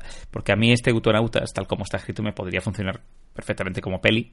Y por eso digo que tiene una especie de desenlace bastante cerrado. Y me da rabia pensarlo, y porque creo que es un magnífico punto de partida para un nuevo universo, ¿no? Y, y no debería quedarse ahí. La verdad es que no sé si, si, si continúa, tiene visos de continuar o tienen intención de hacerlo. que da para peli. Por supuesto, por supuesto. Y la verdad es que podía quedar realmente bien en imágenes. Venga, vamos a continuar. Maite, un paseíto por el infierno. Si ya la, lista de lo que estabais diciendo ya me ha apuntado un par, ahora voy a ser yo la que os va a recomendar algo, porque la verdad es que eh, se llama, este cómic se llama A Walk Through Hell, sería un paseo por el infierno, es de, eh, es de Aftershock, lo publica aquí Planeta. Y está escrito por mi adorado Garcenis, sobre todo cuando hace, adorado cuando hace trabajo, trabajo, trabajos como este, y está dibujado por Goran Suzuka, que es el dibujante de Y, el último hombre, que sobre todo casi todo lo de aquí lo, lo hemos leído, de Hellblazer y Outlaw Nation, que yo esta ahora sinceramente no, no la conozco. Y es una historia que comienza, tenemos a dos agentes del FBI, eh, al agente especial Shaun y al agente McGregor, que un día reciben una llamada y les dicen que dos compañeros suyos que estaban investigando un caso en un almacén, pues que han entrado y que no salen de allí que no los encuentran y que si por favor se pueden acercar a investigar. Claro que ellos se quedan con cara diciendo, o sea, en serio nos acaban de llamar para que estemos en un almacén a buscar a esto. Pero nada, llegan allí, ahí hay un coche de policía, vemos también a varios agentes, y Sean le pregunta, bueno, si estáis vosotros aquí, ¿para qué nos llamáis? Dice, pues entrar al almacén a por ellos. Y el agente le responde que un grupo ya ha entrado, pero que al nada, al minuto y poco, todos han vuelto a salir muertos de miedo y diciendo que, que no piensan volver a entrar. Claro, la cara que ponen esto, dice que no, el policía que dice que conoce a sus hombres, que ellos no son ningunos cobardes y que sinceramente algo gordo y algo eh, muy malo tiene que estar pasando ahí dentro pues nada, los agentes del FBI entran y una vez que entran empiezan a ocurrirles cosas bastante extrañas que no se pueden explicar ni os quiero explicar, porque cuando menos sepáis de esta historia, la verdad es que más que mejor. Sé que así quedaba como un poco raro, pero de verdad no, no busquéis nada más y nada de información porque os pillará más de sorpresa es, a ver, esto es el primer volumen. Esto incluye los cinco primeros números. Eh, nos quedaría otro segundo volumen que yo estoy deseando que salga, pero la historia está completamente a la mitad para mí me parece una de las mejores cosas que he leído de Ennis últimamente. Me gusta un montón cómo está contada la historia porque la historia transcurre, como he dicho, en este almacén, pero mediante flashbacks vamos conociendo a los personajes, eh, su historia, qué los lleva hasta ahí, porque al final todo se acaba entremezclando y se acaba juntando en ese almacén. Es que vale, siempre me pasa lo mismo, me cuesta un montón, me tengo que morder la lengua para no decir nada conforme va desarrollando la historia, te plantea situaciones que según, a lo mejor desde el punto de vista, desde fuera dirías, eso está mal. Pero claro, eh, metidos en esas situaciones y a esos momentos que se tienen que ver los personajes, llega un momento que dices, bueno, eh, o a lo mejor no está tan claro durante toda la historia no es todo blanco o negro y eso hace pues que sea mucha más rica y, te dé muchas más versiones y muchas más percepciones de alguno de los hechos que ahí ocurren. Los personajes me parece están muy bien desarrollados y, y en solo la mitad de la historia los hemos visto evolucionar por cosas que les han pasado. Vemos cambios en ellos cambios reales. Y como digo, solo tenemos la mitad de la historia, nos falta la, la otra parte y el, y el desenlace. Eh, tenemos en esta historia, eh, está, digamos, como en dos partes. Tenemos la historia policial, que es eh, un, caso que, que están investigando, con una parte así más de terror, de terror más al uso.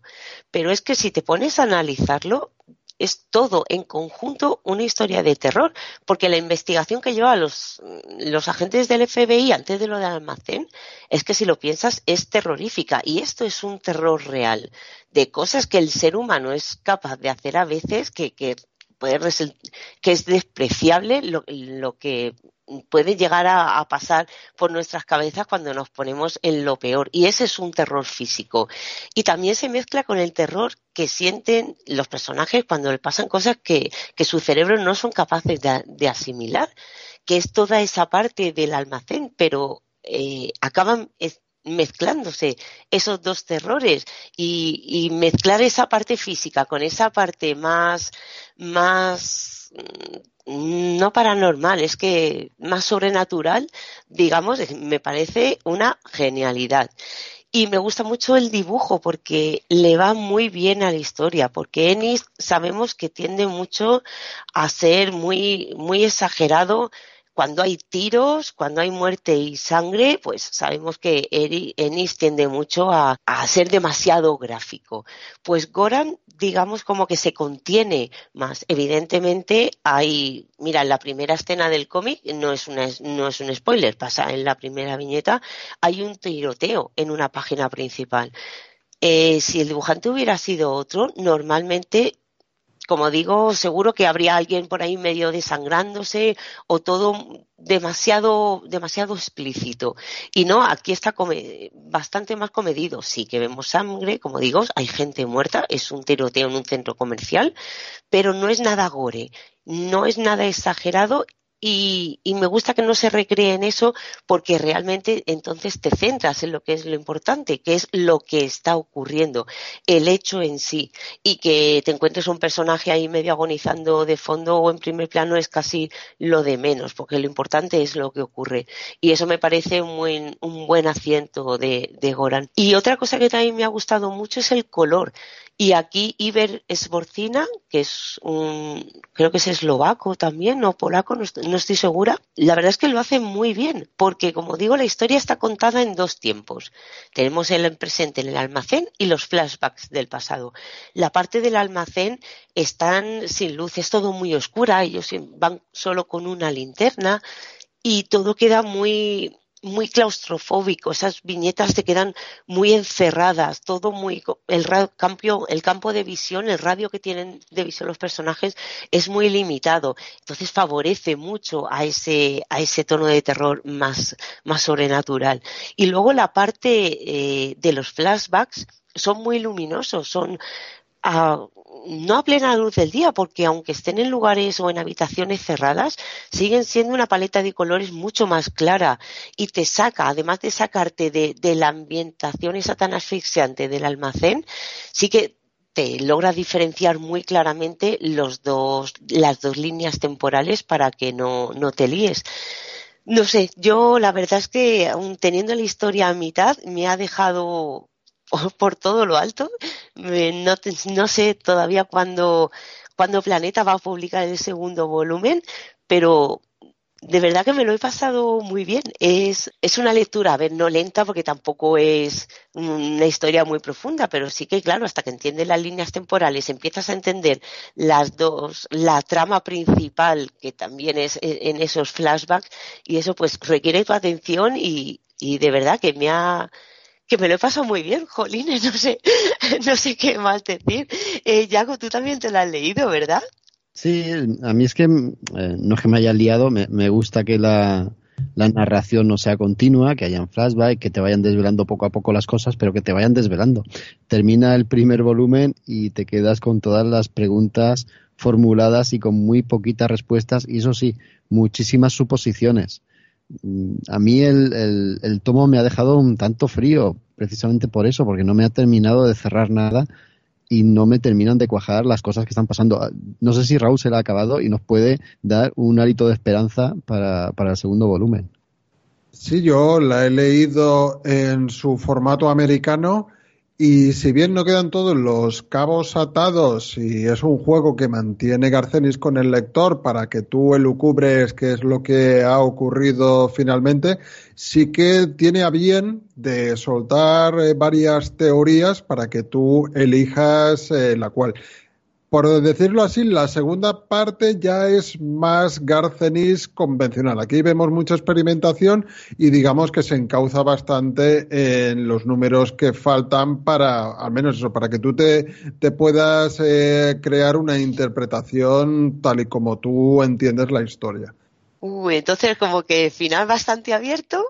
Bastante subjetivo a interpretaciones, ciertamente, sí. Bueno, aún así le tengo muchas ganas, la verdad, estoy deseando leerlo. Sí, lo, dejamos en stand-by. Leerlo, lo leeremos, eso seguro. y más siendo Garcenis, ¿verdad, Maite? Yo sí, yo, os contaré, entonces, a ver si estoy de acuerdo con Raúl.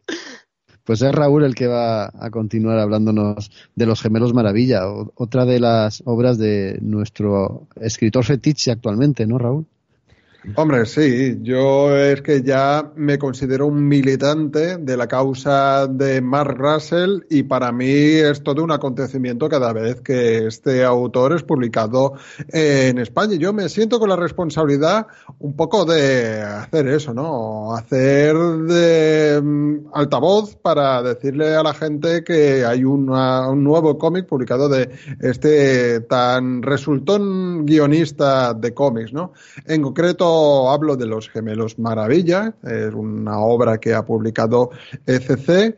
Y bueno, en Estados Unidos son The Wonder Twins, eh, que se publicaron en 2019. Como bien he dicho, el guion es eh, Mark Gassel, que aquí en España tiene muy poquito de su producción eh, traducida, pero por ejemplo, mucha gente le sonará por Los Picapiedra o la reciente León Melquíades, también dentro de ECC, porque son son, obras de, DC Comics. Eh, al dibujo tienen un autor que bastante novel, como es Stephen Bayer, y lo hemos eh, podido ver en Green Arrow o en algunas historias de la familia de la JLA, ¿no?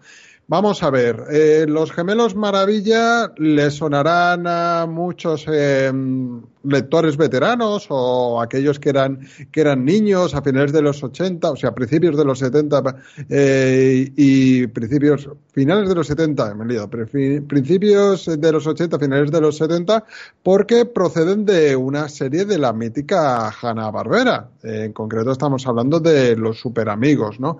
Estos eh, dos gemelos pues eran acompañantes y personajes creados a la, para la ocasión como en otras ocasiones también les gustaba a los de Barbera hacer, ¿no? Para darle su toque personal, me imagino. Digamos que la adaptación de personajes de Hanna Barbera no es algo que le resulte ajeno a Mark Russell, puesto que tanto Melquíades como los Picapiedra proceden de ahí. O sea, ya el hombre está sembrado. El hombre ya tiene bastante práctica en hacernos, hacernos este tipo de traslaciones de la pequeña pantalla a los cómics, ¿no? Eh, eh, esto es eh, la historia de los eh, gemelos maravilla. ¿De qué trata? ¿no? ¿Qué, nos va a explicar si abrimos el cómic y empezamos a leer?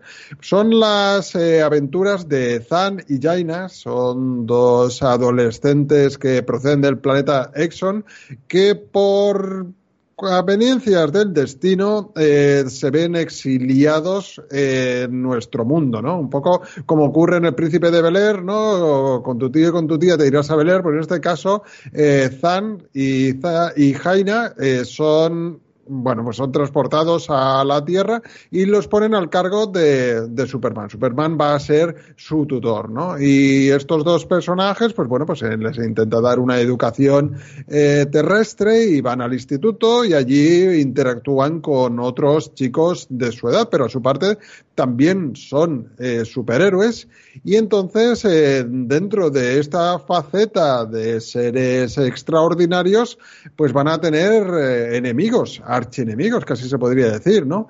Y son un poco dentro de la clave humorística y frívola que desprende y destila tan maravillosamente este cómic, pues son unos personajes hechos a medida, ¿no? En teoría, en concreto, son eh, The League of the Annoyance, que pues, se podría traducir algo así como la Liga de la Molestia, y son eso, un conjunto de supervillanos bastante extravagantes, dentro de los cuales habría que, mm, que destacar un personaje que se llama Huevos Revueltos, Así un poco nos hacemos a la idea de el pedigrí que tienen estos villanos, pero es que bueno, claro, estos eh, Wonder Twins, ¿no? Los gemelos maravilla, tampoco es que sean grandes, grandes superhéroes. De hecho, si no se, si no se tocan, no activan sus poderes metamorfos. El chico Zan eh, puede convertirse en los diferentes estadios del agua, en líquido, eh, sólido en forma de hielo o gaseoso.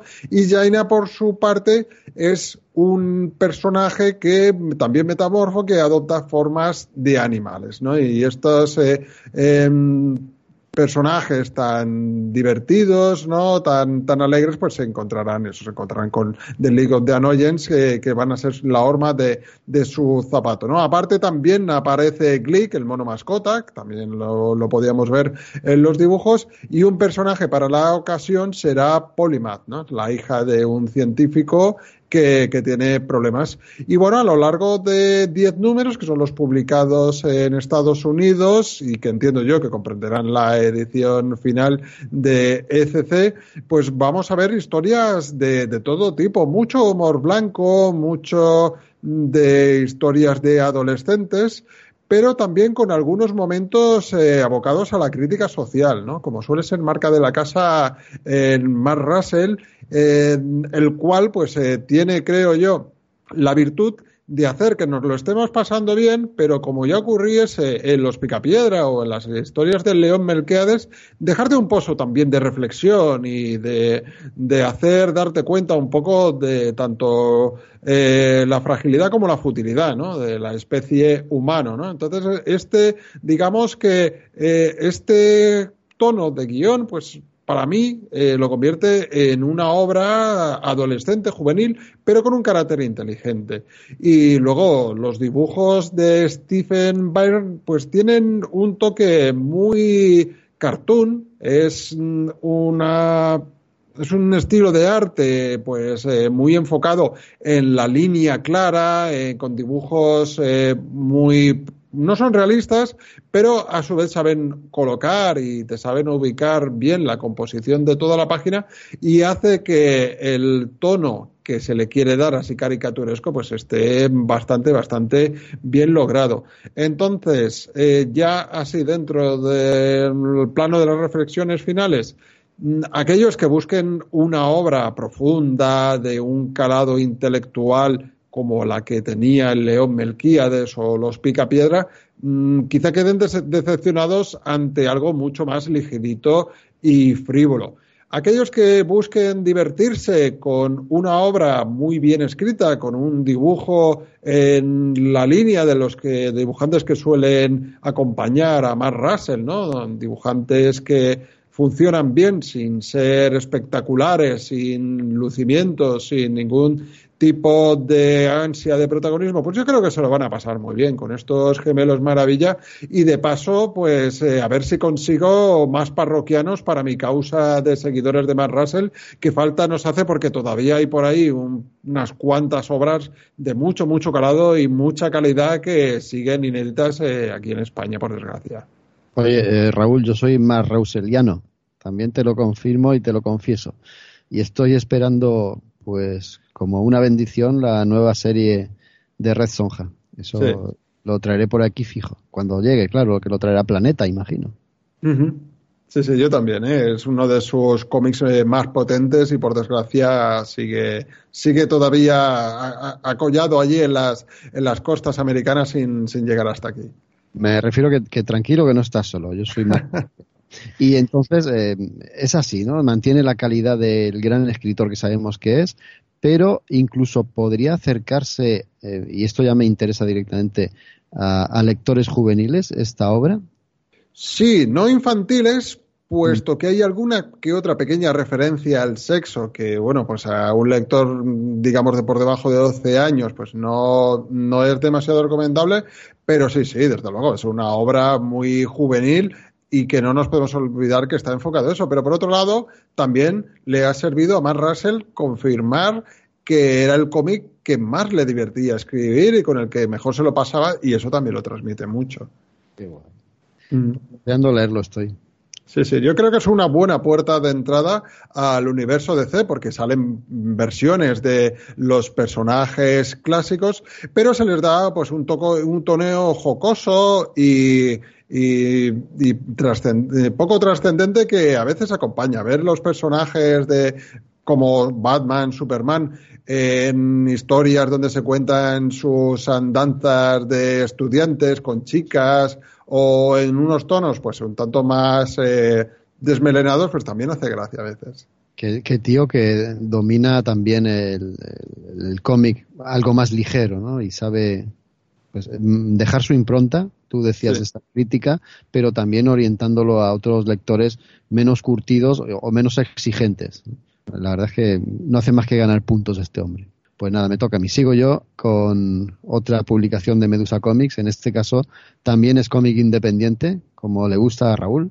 Eh, es la editorial Vault de Estados Unidos que publicó hace tampoco hace mucho tiempo una serie que se llama Fair Escape que desde luego ha tenido muy muy buenas críticas, ha estado muy bien aceptada también por el público y la gente de Medusa no ha tardado en traducirla y entrarla a nosotros, además, en un formato y en un, en un álbum realmente impecable, con unas calidades realmente mucho más que aceptables. ¿De qué va este Fair Escape? Pues voy a empezar poco a poco porque la cosa se va a complicar y además de, de forma original. Veréis cómo os va a gustar tenemos a un protagonista que realmente es un antiprotagonista. Es un tipo que conforme vayáis leyendo el cómic os va a dar más, no sé si asco, pero sí rabia, repelús y, rechazo. Os va a producir sobre todo rechazo.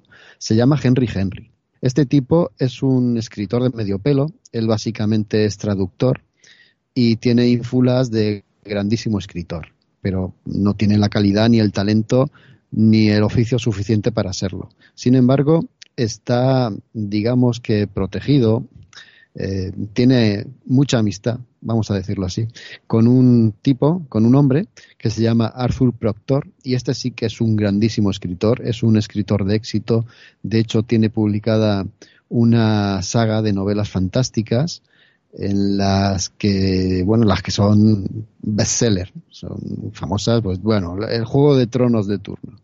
Es un hombre que ha conseguido grandísimos éxitos y está llegando al final de la escritura de la saga, está a punto de ponerle el punto y final. Pero resulta que Arthur Proctor pues le pasa algo, tiene una enfermedad y queda convaleciente, queda prácticamente vegetal y no puede, em, tiene la novela terminada, pero no puede publicarla porque está en ese estado a su casa llega después de, esta enfermedad, de que esta enfermedad se manifieste, llega Henry Henry a casa de este Arthur y encuentra el manuscrito. Entonces decide apoderarse de él y publicarlo como si fuera suyo. Pero antes de todo esto, cuando se apodera de él, aparece en casa de Arthur, eh, donde encuentra a Henry, aparece eh, una musa, Sí, un ser de luz, un ser eh, divino, un ser bellísimo, una, una musa. Eh, es que estoy intentando mm, ahorrar o obviar una serie de cosas que luego explicaré. Bueno, luego lo entenderéis. Aparece esta musa y le cuenta a Henry que ella viene de un reino fantástico que se llama Fair Escape, que es de donde viene el título del cómic, y en ese reino fantástico se manifiestan los peores temores del hombre allí se quedan contenidos de alguna forma, pero llega un momento cada X tiempo en el que estos temores se vuelven tan poderosos que amenazan con atravesar, con rasgar el velo que divide los dos mundos e invadir el nuestro, e invadir la Tierra. Para ello, para evitarlo, pues tienen que llegar, tiene que llegar la musa a nuestro, a nuestro mundo y reclutar al mejor escritor que exista. Claro, ella ha ido directamente a casa de Arthur a, reclutarlo a él y se encuentra con Henry. La musa no lo sabe. Henry se hace pasar por Arthur y se va con la musa a ese reino de Escape a enfrentarse con esos miedos. Pero claro, no olvidemos que allí tenía que haber ido el mejor escritor. Y Henry no es más que un papanatas y un cantamañanas. Lo que viene a continuación lo tendréis que descubrir vosotros leyendo el cómic. Y ahora voy a explicar todas esas cosas que me hacían trastabillarme un poco. Es que este cómic está escrito de una manera muy original y de una manera inaudita. Yo he leído esta manera de escribir alguna que otra ocasión, pero no de una forma tan continuada, porque esta forma de escribir ocupa todo el cómic. Y me explico. El cómic está escrito como una conversación entre Henry Henry y tú, el lector. Todo el tiempo te está hablando a ti desde la primera página te está diciendo que esto es un cómic, que están utilizando las viñetas. De hecho, la primera página todas las viñetas están en blanco y te dice que no le hace falta dibujar porque te está hablando directamente. ¿para qué quiere poner dibujos? El cómic va avanzando y tú vas entendiendo cómo, eh, cómo los autores están usando mm, directamente una destrucción masiva de la cuarta pared. La cuarta pared no existe. Aquí hay un diálogo directo. Y eh, esto llega hasta los eh, límites eh, de cuando ves llegar a la musa, pues la musa en su cara hay un, un cuadro de texto donde Henry te explica cómo es. O cuando algún personaje, algún tercer personaje o un personaje secundario va a hablar, un cuadro de texto con la voz en off de Henry tapa ese bocadillo. Entonces tú apenas puedes leer lo que dice el personaje. Estás oyendo o leyendo la voz de Henry y te tienes que fiar de lo que él dice, sabiendo, como ya sabes, que es un tipo mentiroso y taimado. Además, el cómic juega con esa conversación entre el personaje y el lector. De tal forma, y esto solo es un ejemplo que, que os voy a dar, de tal forma que más o menos a la mitad del cómic hay un asesinato y Henry te dice, bueno, la policía ahora mismo va a buscar al culpable, pero si tú has llegado a este momento del cómic, eh, has leído el asesinato, lo has visto, si no hubieras leído, el asesinato no se hubiera producido. Por lo tanto, tú, lector, también eres culpable, también eres eh, un criminal y la policía también irá por ti. Y empieza pues a, a, hablarte directamente en ese aspecto, ¿no? La verdad es que el cómic, repito, desde el principio hasta el final está escrito de esa manera y lejos de, presionar o de cansar o de volverse una frivolidad absurda, lo que hace es que te sorprende constantemente y te lleva de la mano de una experiencia que yo realmente no había leído nunca. A mí me ha gustado mucho. Eh, literariamente está muy, muy bien escrito.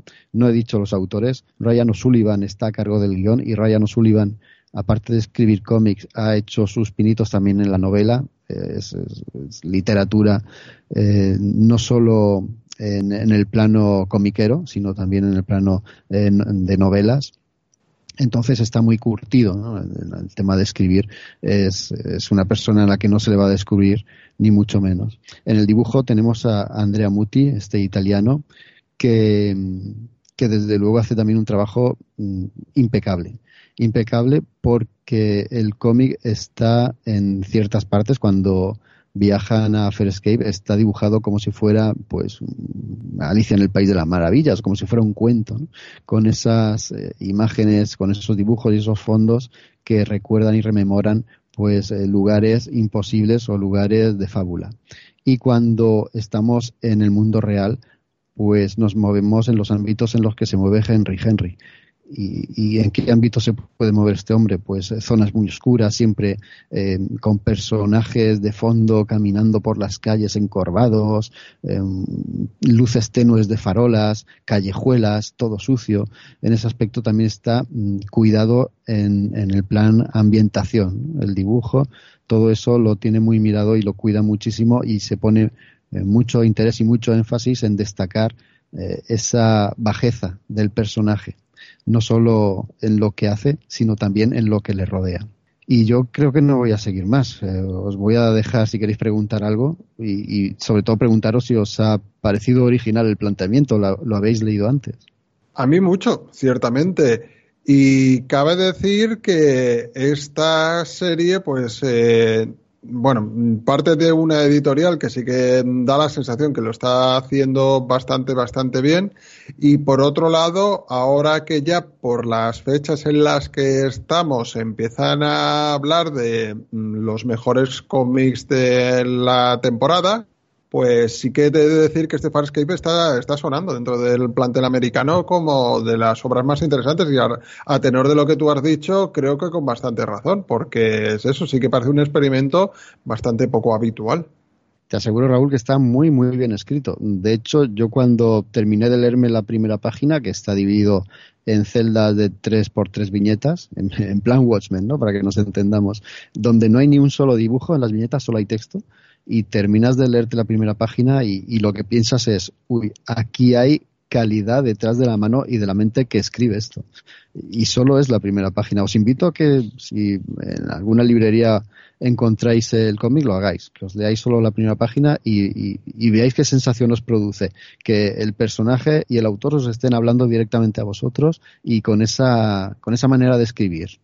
De hecho, Jaco, tú lo hiciste conmigo en la librería el otro día y es verdad, es sorprendente porque te, lo estás leyendo y dices, ¿me está hablando a mí? Y, efectivamente lo está haciendo, me parece una genialidad.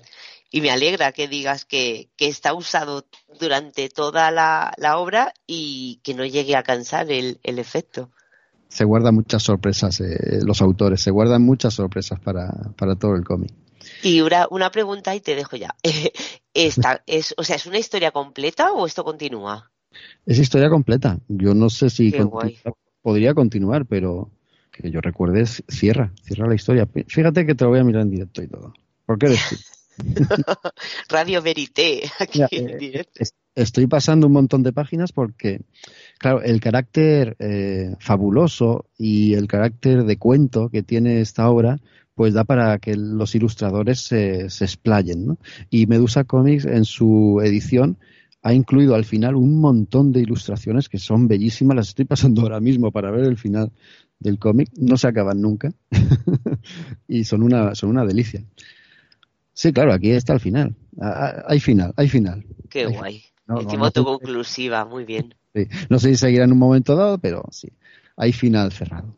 Seguimos. Isra, por fin puedes hablar. Ya puedes desperezarte. Ya Hola, hola. no, no, pero he estado, apuntando todo, ¿eh? O sea, que yo en plan de decir, jope. ¿Apuntaremos nosotros Banana Fish? Hombre, espero que sí. Y, te digo, tiene muchas razones para, para apuntarlo. Vale, estamos hablando de un, de un manga muy atípico, de un manga muy, muy diferente a lo que estéis acostumbrados en cuanto, bueno, en cuanto a lanzamientos manga, digamos, de, primera línea, ¿no? Eh, para empezar, me, me, sorprendió mucho cuando me enteré que, que Panini Manga iba detrás de este, de este manga y por muchas razones. Primero porque es un manga que no es realmente nuevo, es un manga que, que se publica en, en el año 90, que acaba en el 94, ya tiene bastantes años, y bueno, sí que es cierto que tiene, tiene pues algo que ver con la actualidad porque actualmente podemos disfrutar de, del anime en, en Prime Video.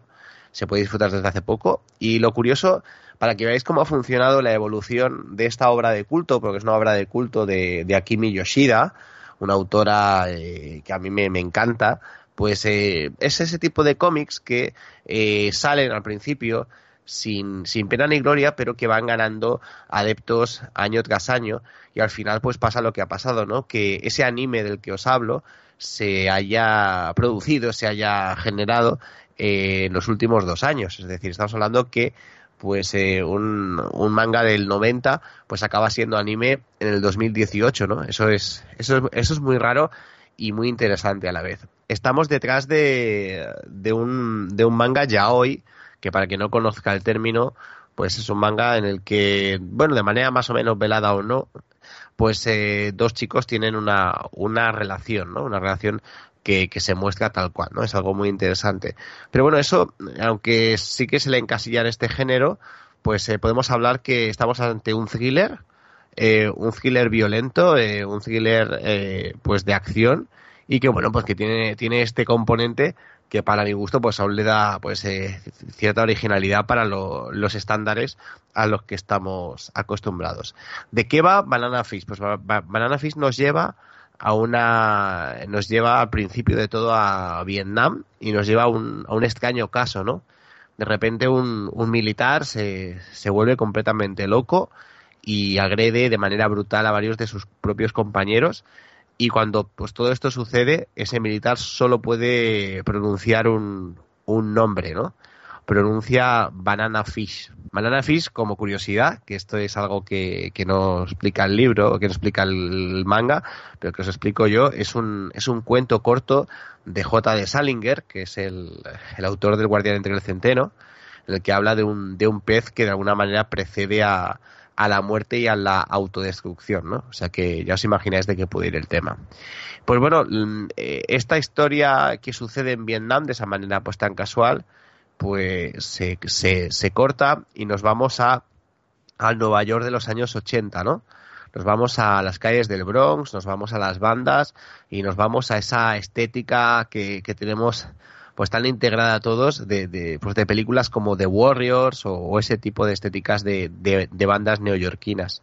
Y vamos a, pues bueno, directamente a la casa de, una de esas personas que estaba en Vietnam, que, ha quedado sumida en una cama, y a su hermano, ¿no? Que es el que lo cuida, ¿no? Su hermano Ash. Su hermano Ash es el, el líder de una banda y vive de alguna manera obsesionado por descubrir, por descubrir qué es eso de Banana Fish que su hermano, pues, eh, es lo único que puede musitar, porque ha quedado pues prácticamente vegetal, ¿no? Solo está en la cama y lo único que, puede pronunciar es esa palabra. Y vive de alguna manera, pues, obsesionado con descubrir qué es eso y por qué, ¿no? Y bueno, y hará todo lo posible, cuando digo todo es todo, todo lo posible por descubrir qué es lo que, qué es lo que sucedió. Y bueno, de, por otro lado, pues tenemos a, unos personajes muy, muy curiosos, muy divertidos, que es el, el punto en el cual pues ya sabéis que, que no que para un japonés pues un manga que sucede en Nueva York sin personajes japoneses pues a lo mejor no tendría mucho mucho sentido. Pues eh, pues tenemos dos, dos, dos personajes. Uno es eh, Shunichi Ibe y el otro es Eiji, Eiji Okumura que son, pues bueno, un fotógrafo y periodista y su ayudante, un, joven ayudante, que llegan a, pues a Nueva York para hacer un, un, reportaje, ¿no? Un reportaje sobre estas bandas de jóvenes y sobre la prostitución juvenil, o sea, así directamente, ¿no? Para que veáis qué tipo de, de ambientes nos va a retratar eh, este, este manga. Y bueno, pues eh, llegan y conocen a Ash porque presumiblemente les dicen que es, pues bueno, el líder juvenil más carismático y el que con el que mejor se puede conversar y con el que mejor pues pueden hablar y sin, sin bueno, sin meterse en, demasiados líos. Pero la, la cosa no, no queda ahí, ¿no? Eh, nada más llegar se meten en un lío bastante, bastante gordo porque alguien ha, muerto en las filas del, capo mayor que de alguna manera gestiona este pequeño grupo juvenil que, a su vez gestiona Ash. Y bueno, todo apunta a que posiblemente eh, Ash, eh, ante la muerte de esa persona, pues ha encontrado, ¿no? Ha encontrado una sustancia muy extraña, muy curiosa y que todos buscan. Pues bueno, la pregunta que nos hacemos todos es si será ese banana fish esto que estamos que están buscando todos no pues en esta en esta dinámica pues eh, se genera un thriller se genera una historia que no os puedo tampoco eh, pues destripar demasiado y, acompañaremos pues bueno acompañaremos a estos personajes aparte de por un por un romance muy muy curioso que que me parece, pues bueno, me, parece muy bonito realmente. O sea, a mí me mola mucho como, como está retratado con la, con la normalidad, ¿no? Que se, que se retrata esto. Pues los acompañaremos en este universo, en este mundo, pues eh, tan violento y tan salvaje y a la vez pues tan tan dulce a veces no y es muy es muy interesante y lo que básicamente nos encontraremos es un, un thriller de misterio un thriller en el que de momento no sabemos mucho y en el primer el primer tomo tiene, pues así os lo digo, lo tengo aquí, tiene casi 400 páginas y es una pasada. A quien hayáis leído, por ejemplo, pues esto es para picar un poco a Jaco, a quien hayáis leído 20 Century Boys, por ejemplo, pues el tipo de tramas, el tipo de giros argumentales os, os recordarán mucho. Eso sí, el, el dibujo sí que es cierto que es un dibujo típicamente del manga de principios de los 90, finales de, los, de, los 80, eh, os resultará familiar, os recordará a los que hayáis eh, mamado este tipo de manga, por ejemplo, os recordará mucho a Yoshihisa Tagami, que es el autor de Grey, o mm, incluso os recordará también a, Izumi Matsumoto. Mm, si, si, mezclamos un poco los dos, esta, pues tendríamos un poco el, dibujo de esta, de esta autora. Es un dibujo muy suelto, muy, muy, muy típico de esta época, con, con poquita trama, no, no realmente no, no trabaja demasiado los grises, pero es más que suficiente. A mí la, la verdad es que me encanta, es muy, es muy ágil de leer y es muy divertido. Realmente el, manga es súper, súper, súper, súper interesante. La verdad que, que, estoy deseando hacerme ya con el número 2. Te iba a decir, eh, Isra, a mí me... Eh, bueno, es que Akimi Yoshida es de esas autoras que eh, pues como Hiromu Arakawa, la, la, creadora de Full Metal Alchemist, me llama mucho la atención, ¿no? Y creo que, que son como un género aparte en el, en el mundo de las mangakas, ¿no? Porque eh, eh, son mujeres que crean estas historias que es difícil de categorizar. Porque claro, yo te iba a decir, tú has dicho que entra dentro del género yaoi y además es un yaoi muy mainstream, entre comillas, y de forma sutil, ¿no? Porque tampoco es el yaoi descarado. Sí, que, que, sí, que no es bronce tampoco. claro, sí. claro. Eh, pero fíjate que, que en, el, en, el, caso de Panini, Panini lo, lo define como shoujo. Y claro, yo digo, madre mía, shoujo, pero si con la acción y las tramas que tiene Banana Fish, eh, casi casi sería shonen, ¿no? Lo que pasa que, bueno, el hecho de claro, que sea violento es que y demás es, va... Es súper es súper curioso, ¿no? Porque eh, en algunos momentos, a ver, eh, argumentalmente hablo, ¿eh? Argumentalmente parece que estés eh, ante un capítulo de, de pandillero de, de, de, Akira de Otomo, ¿no? En, en Claro, algún momento justo. casi parece que estás, claro, hasta que los personajes se dan un beso. Ahí es cuando la cosa te das cuenta de, de que, de que es diferente. Eso es muy interesante. Pero, pero bueno, eh, es que yo creo que que, que, aquí en Occidente, sobre todo, eh, nos hemos liado demasiado la manta a la cabeza a la hora de, de categorizar Sí. cosas, de darle a todo una categoría. Porque es que eh, cuando yo leí que, que estaba que estaba como soy, yo pensé, no, no, no puede ser, o sea, no, no tenía entendido esto. Y después de leerlo, ya te lo digo, de Soyo no tiene absolutamente nada. O sea, es que no, no tiene nada, ni el, tip, ni el tipo de dibujo, ni nada, pues simplemente pues tiene un tipo de, bueno, los personajes tienen una, una orientación sexual pues que pues que bueno que, que, que, está definida como homosexual pero pero ya está. O sea es decir aparte de eso eh, básicamente es un es un shonen a todas todas. A mí me es bueno tiene eh, las escenas por ejemplo de, de luchas o, los momentos más de disparos y tal la verdad es que no tienen demasiado que que eh, bueno pues que envidiar a, a otros autores de, del shonen no. Pues nada, a ver si proliferan, lo que digo, más autoras, más mangakas que creen historias de este, de este calibre, ¿no? Eh, este, Yo, yo solo os digo que si, que si queréis, eh, o sea, el, el anime que está en, en Amazon Prime es una revisión renovada de, de, de toda la historia. Está, está muy bien, es, Sí, es- sí, fantástico, pero el, el manga, jope, el manga es mucho mejor. El manga es una, es una auténtica maravilla y me sorprende un montón que, que, que Panini lo haya editado y además con el con esa especie de, de campanillas ¿no? que le han puesto como en plan de, de, de lanzamiento alucinante de este año. ¿no? Sí, y no sé, Eso te iba a decir, ¿no? Y la edición además guay, ¿no? No es... eh, Joder, no, Sí, el- no es una obra como que haya pasado desapercibida. No, no, la edición mm, directamente se han lanzado a, estos tankubon tipo jumbo, estos, eh, estos tomos grandotes que... Sí, que en la, en la que- edición original, entiendo, de los 19 volúmenes japoneses, claro. Sí, sí. De hecho, aquí tenemos en este tomo, eh, digamos que comprende los los, eh, los 1 y 2, ¿no? Los 1 y. 2 normales están dentro del, del primer volumen.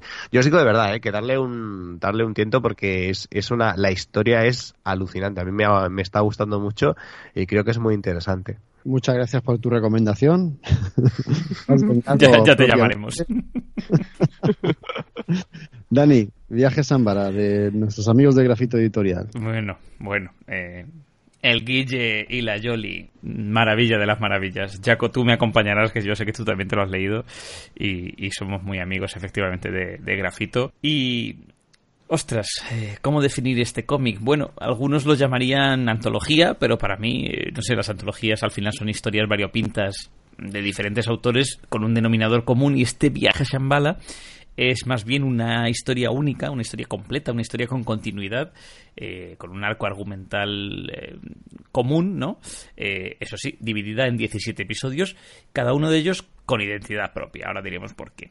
Eh, argumentalmente, pues tenemos a dos hermanos, Miki y Su, que que están perdidos, cada uno por, por su lado, eh, pues en el reino mágico que da título a la obra, ¿no? Eh, ese mundo de Shambhala, que, bueno, que bien recuerda pues a, a los mundos de Lewis Carroll, o de Oz, o de, no sé, otras dimensiones, otros mundos, eh, y ambos hermanos tratan de, de salir de Shambhala, de encontrar la salida, y por el camino se encuentran pues con amigos como el dragón salamandra Fuyu o el lagarto humanoide Lizard, Lee para los amigos, y, también con enemigos como los cangrejos pirata que tanto le gustan a Yaco, o, o Malagüero, ¿no? que es el villano principal, o, el Chupachotas, que es un monstruaco, pues seres y criaturas eh, y retos que al final eh, hacen que estos dos hermanos eh, se encuentren a sí mismos, encuentren el uno al otro y además entiendan pues eh, cosas tan importantes como el valor de la amistad, la familia y también pues un poco lo que significa la infancia o, la transición hacia la vida adulta, ¿no? Eh, sobre todo en el caso de Su. Decía que son 17 capítulos y ahí es donde reside la magia de este cómic, ¿no? Porque alguno dirá, bueno, visto esto y este argumento, pues es una historia más. No, no lo es porque básicamente la magia de esta historia, de esta obra, reside en que ha sido creada, eh, y lo dicen también Guillermo y Yolanda, por un ejército de artistas. Eh, ni más ni menos que 34 autores, entre guionistas y dibujantes, todos ellos unidos con un fin común. Eh, que es, crear esta historia, y en lugar del caos, pues de, de, todas esas mentes y esas manos variopintas, pues surge una maravilla de obra. Y es fantabuloso pues el hecho de que cada historieta, ya digo, tenga su propio estilo. No solo gráfico, sino en cuanto a tono. Y además es que se percibe eh, fenomenalmente eh, que cada fragmento ha sido creado, escrito por un guionista diferente, ¿no? Eh, pues hay historietas que son mucho, son muy divertidas, son muy de comedia, otras son más de aventuras, otras casi terroríficas, ¿no? Eh, por ejemplo, en La muerte de David Pérez y Ricardo Bilbor, Fuyu habla, bueno, habla en un, en un par de, capítulos, pero aquí eh, habla y vacila, ¿no?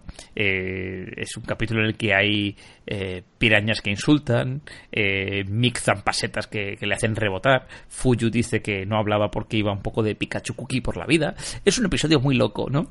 Eh, o tenemos el primer episodio, La Llegada, por ejemplo, que también es muy curioso, que tiene un, pues eso, el tono infantil eh, que, que tiene la aventura en general, pero por ejemplo este capítulo primero esconde una tremenda crítica a la monarquía, un homenaje a la democracia, o el episodio Lizard que critica las deudas y las cadenas que suponen para nosotros eh, esas deudas al convertirnos en adultos.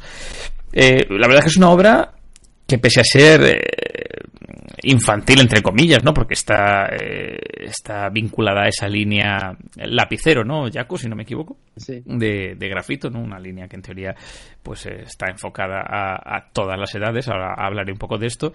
Eh, pero bueno, que es, es una obra compleja, entre comillas, y además tuve la ocasión precisamente en la Héroes Comic Con de, eh, bueno, en el stand de Generación X, porque Grafito ya, ya lo hemos dicho, lo, lo comenzaba Maite antes, estuvo en Zaragoza, pero en el stand de Generación X, pues eh, por allí pasaron diversos autores de, de Viaje a Shambhala y estuvieron firmando.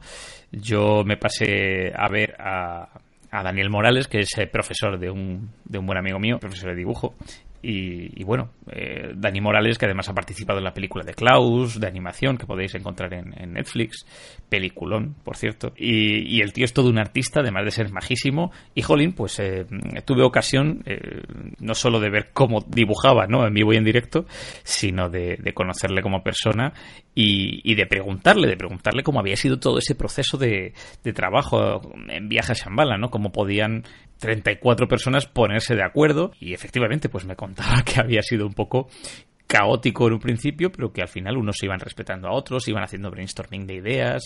Eh, y muy curioso, por ejemplo, eh, le pregunté, oye, pero ¿y la decisión de cómo iba a ser el, look and feel de cada personaje?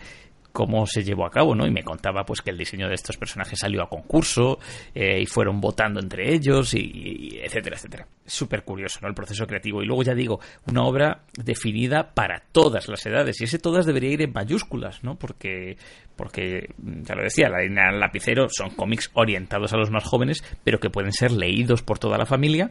Y efectivamente, en el ratito que pasé allí con, con Daniel Morales, pues me hizo muchísima ilusión ver a varios niños y niñas pararse a que les eh, firmarse, ¿no? Eh, iban con sus padres, compraban eh, el cómic, pero también había tiarrones hechos y derechos de, más de 30 años. Y esto, pues, es también muy significativo, ¿no? y en última instancia, pues me gustaría reivindicar que, darle las gracias de nuevo a Grafito por esta gran iniciativa, porque me parece que eh, pues Viaja Shambhala funciona como una gran apuesta por los artistas. Al final eh, funciona, pues eso, como una obra colaborativa que es una oportunidad para artistas que no se lanzan a una historia completa. Yo, por ejemplo, estuve picando a Dani y le dije, oye, para cuando un, cómic completo, ¿no? Y, al final, pues oye, una persona que divide su tiempo entre la enseñanza, eh, el trabajo, en este caso, pues eh, para películas de animación y demás, a lo mejor no puede dedicarse a este mundo que requiere dedicación completa, ¿no? Pero sí que tiene oportunidad de hacernos disfrutar con cinco o seis páginas que forman parte, pues eso, de una obra mayor y eso está siempre genial. Y luego, además, pues lo puedo comparar también estos días, eh, bueno, aquí mis compañeros de programa saben que he estado rodeado de un par de centenares de revistas Cimoc y y demás que eh, junto con la Planeta Manga de la que hablábamos eh, creo que en el último programa de cómics de Hello Freaky pues me hacen eh, disfrutar ¿no? de la idea de que va a volver un poco también este mundo esta plataforma de, revista para que diversos autores muestren su trabajo, que además también sirven de trampolín. Y es que lo he visto eh, en esas CIMOC, ¿no? Jolín, había muchos nombres que con los años se han convertido en, en artistas muy potentes, ¿no?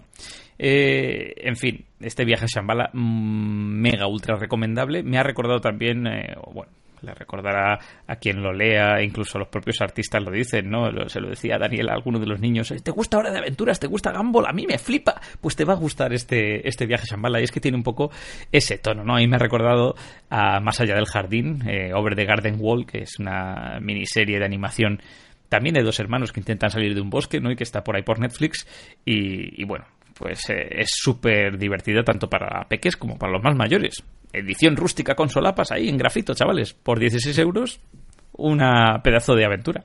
Sí, yo no voy a apuntar nada más de lo que tú has dicho, pues lo has hecho fantástico. Ya hice también la reseña en la web, eh, también hablé en el programa de Isra, en el momento inútil, y la verdad es que tú lo has explicado perfectamente, no hace falta que yo diga nada más.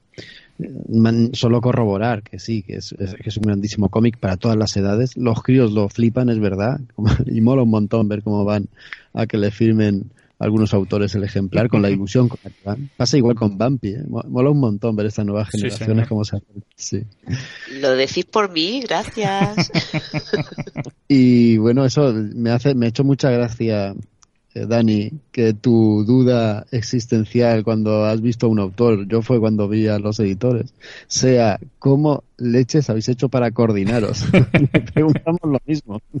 Claro, es que, es que al final son 34 personas, ¿no? Y bueno, que es verdad que hoy en día vivimos en el mundo de la informática, las telecomunicaciones, el correo electrónico, pero oye, que al final aquí hay que hacer un poquito de, de trabajo grupal, team building y, luego lo que te decía, un poco de, incluso de respetar las ideas de los demás, ¿no? Porque al final podría haber tiras y aflojas entre diversos autores, pero a mí Dani me contó que había sido un proceso súper fluido y que además se lo habían pasado pipa, pues eh, aprendiendo incluso los unos de los otros, ¿no?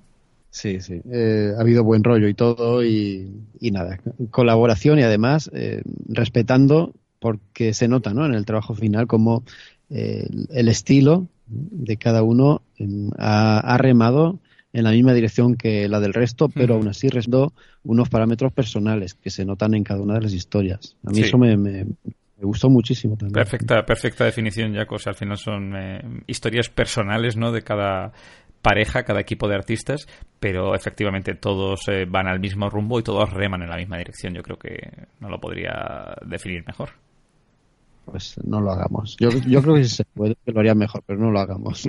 Vamos a dejar que Raúl nos hable de Star Wars. Sí, yo os voy a hablar de un cómic sorpresa, porque creo que aquellos que se acerquen a esta obra de cómic independiente se van a llevar eso, una grata sorpresa alrededor de, de lo que lo ha aparecido en, en nuestro país, ¿no?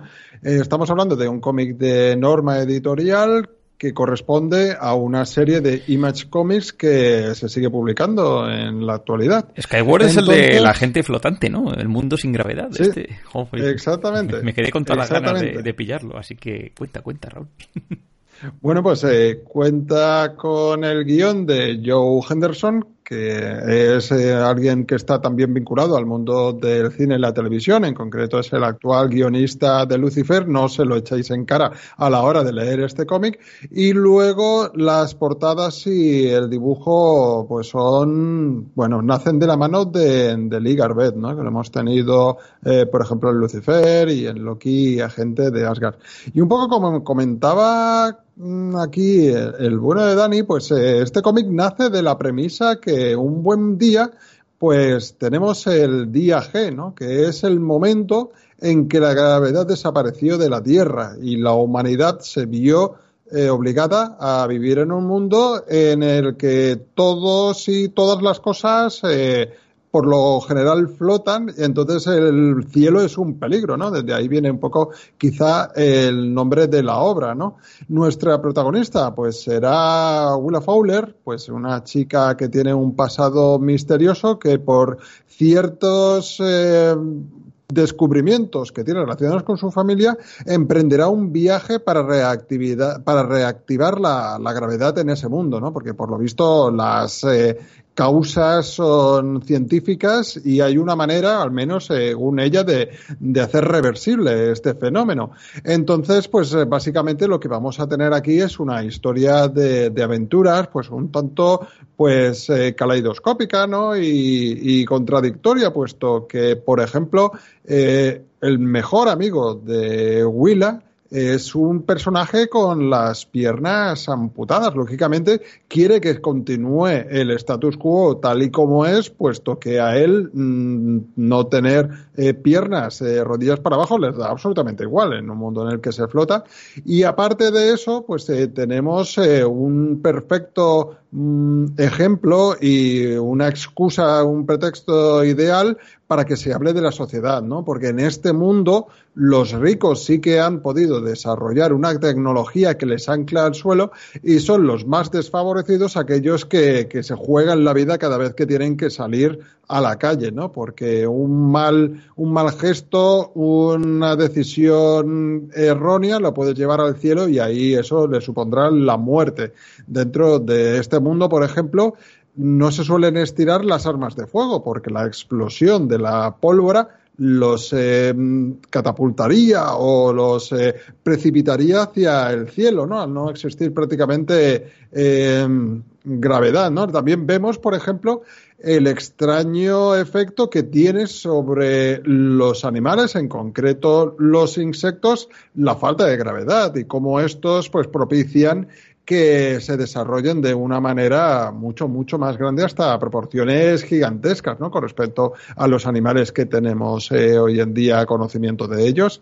Y bueno, también decir que eh, yo me acerqué a la obra puesto que fue eh, premiada en 2019, bueno, premiada no, nominada, contó con una nominación a los premios Eisner a mejor serie nueva, lo cual tampoco sé yo si es merecedora de haberse llevado el premio ni siquiera la nominación, pero bueno, sí, la verdad es que a mí me ha divertido mucho. Encuentro que la palabra clave para poder disfrutar este Skyward o las palabras, mejor dicho, es suspensión de la incredulidad. O sea, no, no te puedes creer que un mundo funcione bajo la premisa de no tener gravedad. O sea, es el primero, eh, primero hay que hacer un esfuerzo para imaginarse que una sociedad así pudiese vivir durante, no sé, 20 años, que me parece que es el transcurso desde que ocurre este fenómeno. Una vez superado eh, superada esta barrera? Pues lo dicho, yo creo que es una lectura realmente mm, chispeante, ¿no? Es muy ágil y, muy divertida, con una gran construcción de mundos, ¿no? Eso que está de moda ahora entre los americanos, llamar el world building, pues de, verdad que consigues creerte el mundo desplegado alrededor de, de Willa y hacer que, que te interese. Y luego, pues eh, las aventuras son realmente frenéticas. Es un cómic que mm, la sorpresa, el hecho de la sorpresa viene alrededor de eso. Eh, es muy frenético, no paran de ocurrir cosas eh, por diferentes ambientes, eh, con unos giros de guion bastante inesperados que mm, le dan pues mucha fluidez ¿no? a la obra. Por eso decía que incluso a aquellos que no les esté gustando Lucifer, la serie de Netflix, entre los que yo me hallo, pues eh, parece que, que, Joe Henderson pues tiene ases en la manga y en el formato cómic pues los, los luce muy bien ¿no? y consigue que, que nos sorprendamos. Y luego también el dibujo de Lee Garbett a mí me parece nuevamente que, contribuye mucho al dinamismo de la obra hace que, sea pues una delicia ver las aventuras de Willa por este mundo del cual rara vez toca suelo. Y un poco para que nos hagamos a la idea de la escuela a la que puede pertenecer este mm, autor porque sé que no es demasiado conocido por estos lares digamos que se podría estar en comunión con autores como Sim Murphy o Rafael Alburquerque, ¿no? Alguien que no tiene, si bien no tiene mucho detalle a la hora de presentarnos cosas como la expresividad de los personajes, luego hace unos, mm, unas composiciones de página que yo creo que en este momento también por la digamos el perfil de la obra es algo más complejo. Los personajes están completamente eh, flotando con sus mm, cuerpos suspendidos y a mi juicio no es demasiado sencillo conseguir este efecto y aquí lo cumple de una manera extraordinaria y hace que, que bueno, si no es una obra que le vaya a cambiar la, la vida a ese lector, yo garantizo que gracias a este Skyward eh, me he pasado unas horas de lo más divertidas y hace que, que, bueno, pues tenga un efecto de evasión a los problemas y a los quehaceres de hoy en día, pues bastante, bastante efectivo. Así que lo recomiendo, mm, lo dicho, no es una obra imprescindible, pero si le dais una oportunidad, yo creo que os vais a llevar una grata sorpresa. Anotada queda pues, yo, porque la premisa me parecía súper interesante y, bueno, las cuestiones que comentas además son un poco las que me... La sorpresa, ¿no? Y, el mundo en torno a, esa situación de, ingravidez es lo que me llama la atención. Así que, bueno, eh, caerá, caerá. Sí, ya te digo que no te vas a encontrar grandes dramas existenciales ni mensajes muy profundos, pero desde luego es una obra muy pasapáginas y para disfrutar leyendo un cómic. Lo que pasa es que veo que es poco adaptable ¿no? a una serie o a una película, porque poner a tu, por ahí flotando. iban, iban a tener que hipotecar hasta el salario de los bisnietos si quisieran llevarla a cabo. Sí, sí, sería muy, muy complicado recrear un mundo. Quizá en animación, por la libertad que te puede mm. proceder y ser unos recursos más, más económicos, sí, pero en imagen real sería muy, muy complicado poder llevar a buen puerto este Skyward. Pues yo te agradezco personalmente la recomendación. Hubiera pasado por alto este, este cómic, que sí que lo he visto en las estanterías de las librerías, pero, pero no me hubiera detenido en él. Vamos a ver, nos enfrentamos a la última reseña. Isra otra vez nos va a proponer un manga, ¿no? Hideout. Pues este, Jaco, este es de los tuyos. Este te tengo que decir que es de aquellos que, te van a gustar seguro. Y te digo a ti porque sé que eres amante de, y Dani también lo es, del, del manga de terror, ¿no?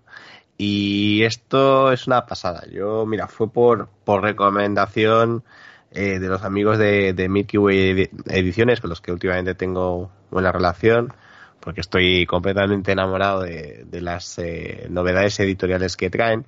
Y les pregunté, ¿no? Les pregunté, vamos a ver, ¿qué me puedo llevar? Algo que no, que no tenga que estar haciendo una colección larguísima y que, que me encante. Me dijeron, pues sin duda, te tienes que llevar el Hideout de Masasumi Kakizaki y bueno, es una pasada por varias razones. Primero, porque es un tomo único, que eso siempre es de agradecer. Eso es algo que, a los que nos hacemos medio millón de colecciones, pues, pues nos hace ilusión tener en un solo tomo toda la historia. Y segundo, pues porque nos encontramos con un manga de, de, un autor que, que, que últimamente tenemos pues está entre los top of the top con esa serie tan alucinante que se llama Rainbow. Y bueno, en esta primigenia serie, porque es una de, de, sus series, pues bueno, más eh, del principio sobre todo, pues Hideout eh, lo que nos, nos trae es una historia, una historia muy al estilo, él lo dice en las páginas y, tiene toda la razón, una historia muy al estilo de Stephen King. Eh, Kakizaki es, eh, es un gran fan, por no decir friki, de Stephen King y se nota muchísimo en la historia pero mucho, mucho. Además, eh, luego os explico un poco más de la historia. El dibujo, no nos enfrentamos a, un dibujo excesivamente eh, oriental, mm. excesivamente japonés, con lo que esto significa, ¿no? Estamos ante un dibujo que en algunos aspectos pues podía irse eh, a, a un dibujo bastante europeo. Ahora que, que, Dani ha, hablado de, de, de, Cimoc y esos y esos y esos cómics tan tan fabulosos. Sí, tiene ese pues rollo, además que es súper eh, hiper detallado. Sí, sí. Es muy tiene un dibujo muy muy creepy, muy detallado con un eh, con, con una un delicioso uso de, del, del color blanco y negro, que ya sabéis que es un manga, pero que lo hace fabulosamente. Estamos en, en una obra que, que, transcurre casi toda eh, en la oscuridad más profunda y, lo hace muy bien. ¿De, ¿De qué va esta obra? Pues va, bueno, es una historia a priori sencilla. Estamos ante un ante la vida de, de un matrimonio que está roto ante ante bueno ante la muerte de, de su hijo de, su hijo pequeño es lo primero que sabemos y que deciden ir a una isla más o menos paradisiaca pues a intentar arreglarlo no y a intentar eh, volver a ser quienes eran. Eh, en ese punto pues vemos que, que, el, que, el, que el marido pues eh, decide llevar a su mujer a unas, a unas cataratas con, con la excusa de que esas cataratas pues consiguen que todo se inicie de, de, nuevo y que todo vaya bien, ¿no? Y bueno, pues la mujer accede diciendo, bueno, pues si, si tú crees que va a servir, ¿por qué no? Descubrimos poco después, y esto no es spoiler porque son las primeras páginas, que lo que pretendía el marido básicamente era asesinarla allí para desprenderse de ella y empezar de verdad lo que iba a ser su nueva vida ya sin ella. Es decir, eh, tenía un poco de razón, ¿no? Lo hacía de esa manera. Y sin explicaros cómo, acaban en una cueva de esas cataratas donde les espera en su interior pues algo que no sabemos no sabemos bien bien lo que es. Eh, no sé una especie de criaturas les aguardan dentro y les van a pasar pues cosas muy muy desagradables muy desagradables. Eh, me parece un, un tomo redondo que, que se inicia con, con, una brutalidad, o sea, con una, con una acción y una... te mete de, de lleno en la historia y, y, tiene un finalazo, o sea, a mí me gusta mucho, ¿no? Como, lo, como, como está cómo está explicado. Me parece muy, muy interesante este, este manga de, de Masasumi Kakizaki. Y ya os digo, una cosita muy sencilla, un solo tomo, y de aquellas historias de terror que, que, que os gustarán mucho si, bueno, muy diferente, muy diferente también a lo que estamos estamos eh, pues últimamente aficionados en Hello Freaky, que ya sabéis que el Junjito siempre sale por aquí, pero en este, pero en este caso es una, es una muestra más de este terror japonés que últimamente nos, nos está gustando mucho por estos lares. Hay terror más allá de Junjito. Sí, sí terror japonés más allá de Junjito. Sí, porque eh, este es mucho más realista. Este es de un, de, un corte más. Sí, tiene el rollo Tetsuya Tsutsui, así que le gusta a Yako también y a mí. Sí. Casi realista, pero, pero da un, un canguelo que, que, alucinas. Es un poco más sucio que Tetsuya Tsutsui. Sí. Está como más emborronado con, con, con tintas y tal. Mola para el género del terror. Esto es ideal. Sí, sí, los claroscuros y la lluvia que, que veo en algunas viñetas que, que, casi me mojo. O sea, que madre mía, eh, es que el detalle es alucinante. Sí, la verdad que el, que el dibujo está súper cuidado ¿eh? y, y, el, y el trabajo de, de tintas es, es, una, es una barbaridad, es una pasada. Me parece que los reyes este año van a venir de Oriente, pero del lejano. Venga, ¿qué pasa? Hemos llegado al final. Parece, parece mentira. No, no, no lo podemos creer. Dos horas y media exactas. ¿Solo? Solo dice. Hemos de todo, ¿eh? de nuestros viajes, de alguna noticia, un montón de reseñas hemos tenido. Nueve reseñazas, yo creo que ninguna despreciable, todas muy a tener en cuenta, apuntar para posibles regalos. Y tenemos que dar las gracias a todos los que habéis llegado hasta aquí. Dos horas y media bien las merecen. Gracias también a todos los miembros del equipo que han hecho posible el programa. Y deciros que la semana que viene es Navidad, por si no lo sabíais, es noticia en primicia aquí en Hello Frikis. lo digo porque posiblemente no tengamos programa, depende del tiempo que dispongamos y el siguiente será de cine, porque hay que hablar de un episodio por ahí de Star Wars, ¿verdad, Dani? Pues como que el noveno y final de la saga Skywalker, oh Dios mío. ¿Sabes qué pasa? Que no lo he hecho tanto en falta, no le tengo tantas ganas. Y eso que tengo mis entradas que arden. Para cuando la gente nos escuche ya la habré visto y sabré que Rey es un clon de Palpatine. O que Jar Jar Binks es el que estaba detrás de todo el imperio. Bueno, eh, eh, ¿qué te iba a decir? Con el Mandaloriano me sobra. Me sobra. Mira, que soy, soy, soy happy. Me está gustando a mí también, que la estoy viendo. Me- me- enamorado del Baby Yoda. Bueno, vos dejamos, nos escuchamos dentro de siete o de 15 días. Eh, Ya veremos cuando los Jedi lo quieran. Hasta entonces, adiós. Saludos. Chao.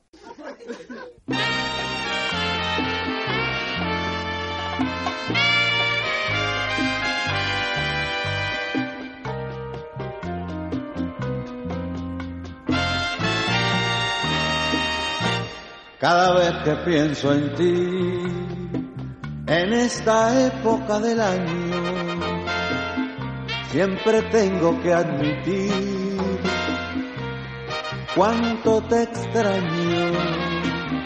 Y ahora para aumentar esta desdicha completa, hoy recibí tu tarjeta.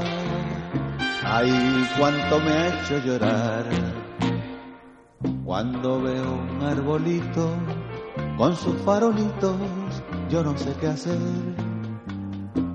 Y cuando sirven la cena en la noche buena, no puedo comer. Y después del quinto ron, para tratar de olvidarte, al fin yo logro arrancarte de mi pobre corazón y canto así. Me cago en el año viejo, me cago en el año nuevo, me cago en el arbolito y me cago en ti. Me cago en el año viejo, me cago en el año nuevo, me cago en el arbolito y me cago en ti. El fin de año me recuerda lo mucho que nos quisimos, pero ya nos aburrimos. Por eso vete a la mierda. Me cago en el año viejo, me cago en el año nuevo, me cago en el arbolito y me cago en ti.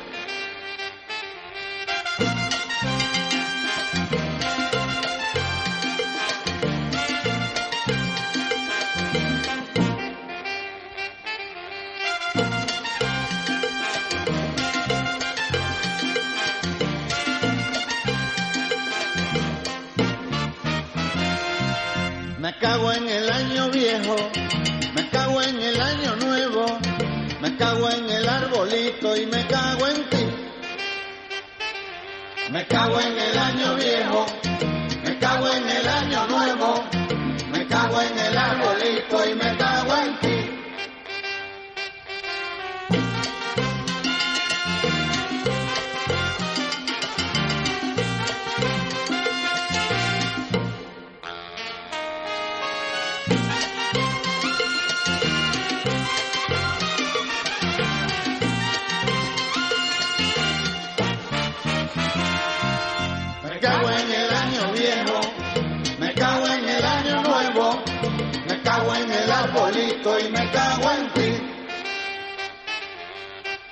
Tu lado me fui, porque tu cariño es malo, por eso me doy dos palos y después me cago en ti. Me cago en el año viejo, me cago en el año nuevo, me cago en el arbolito y me cago en ti. Me cago en el año viejo, me cago en el año nuevo, Me cago en el arbolito y me cago en ti.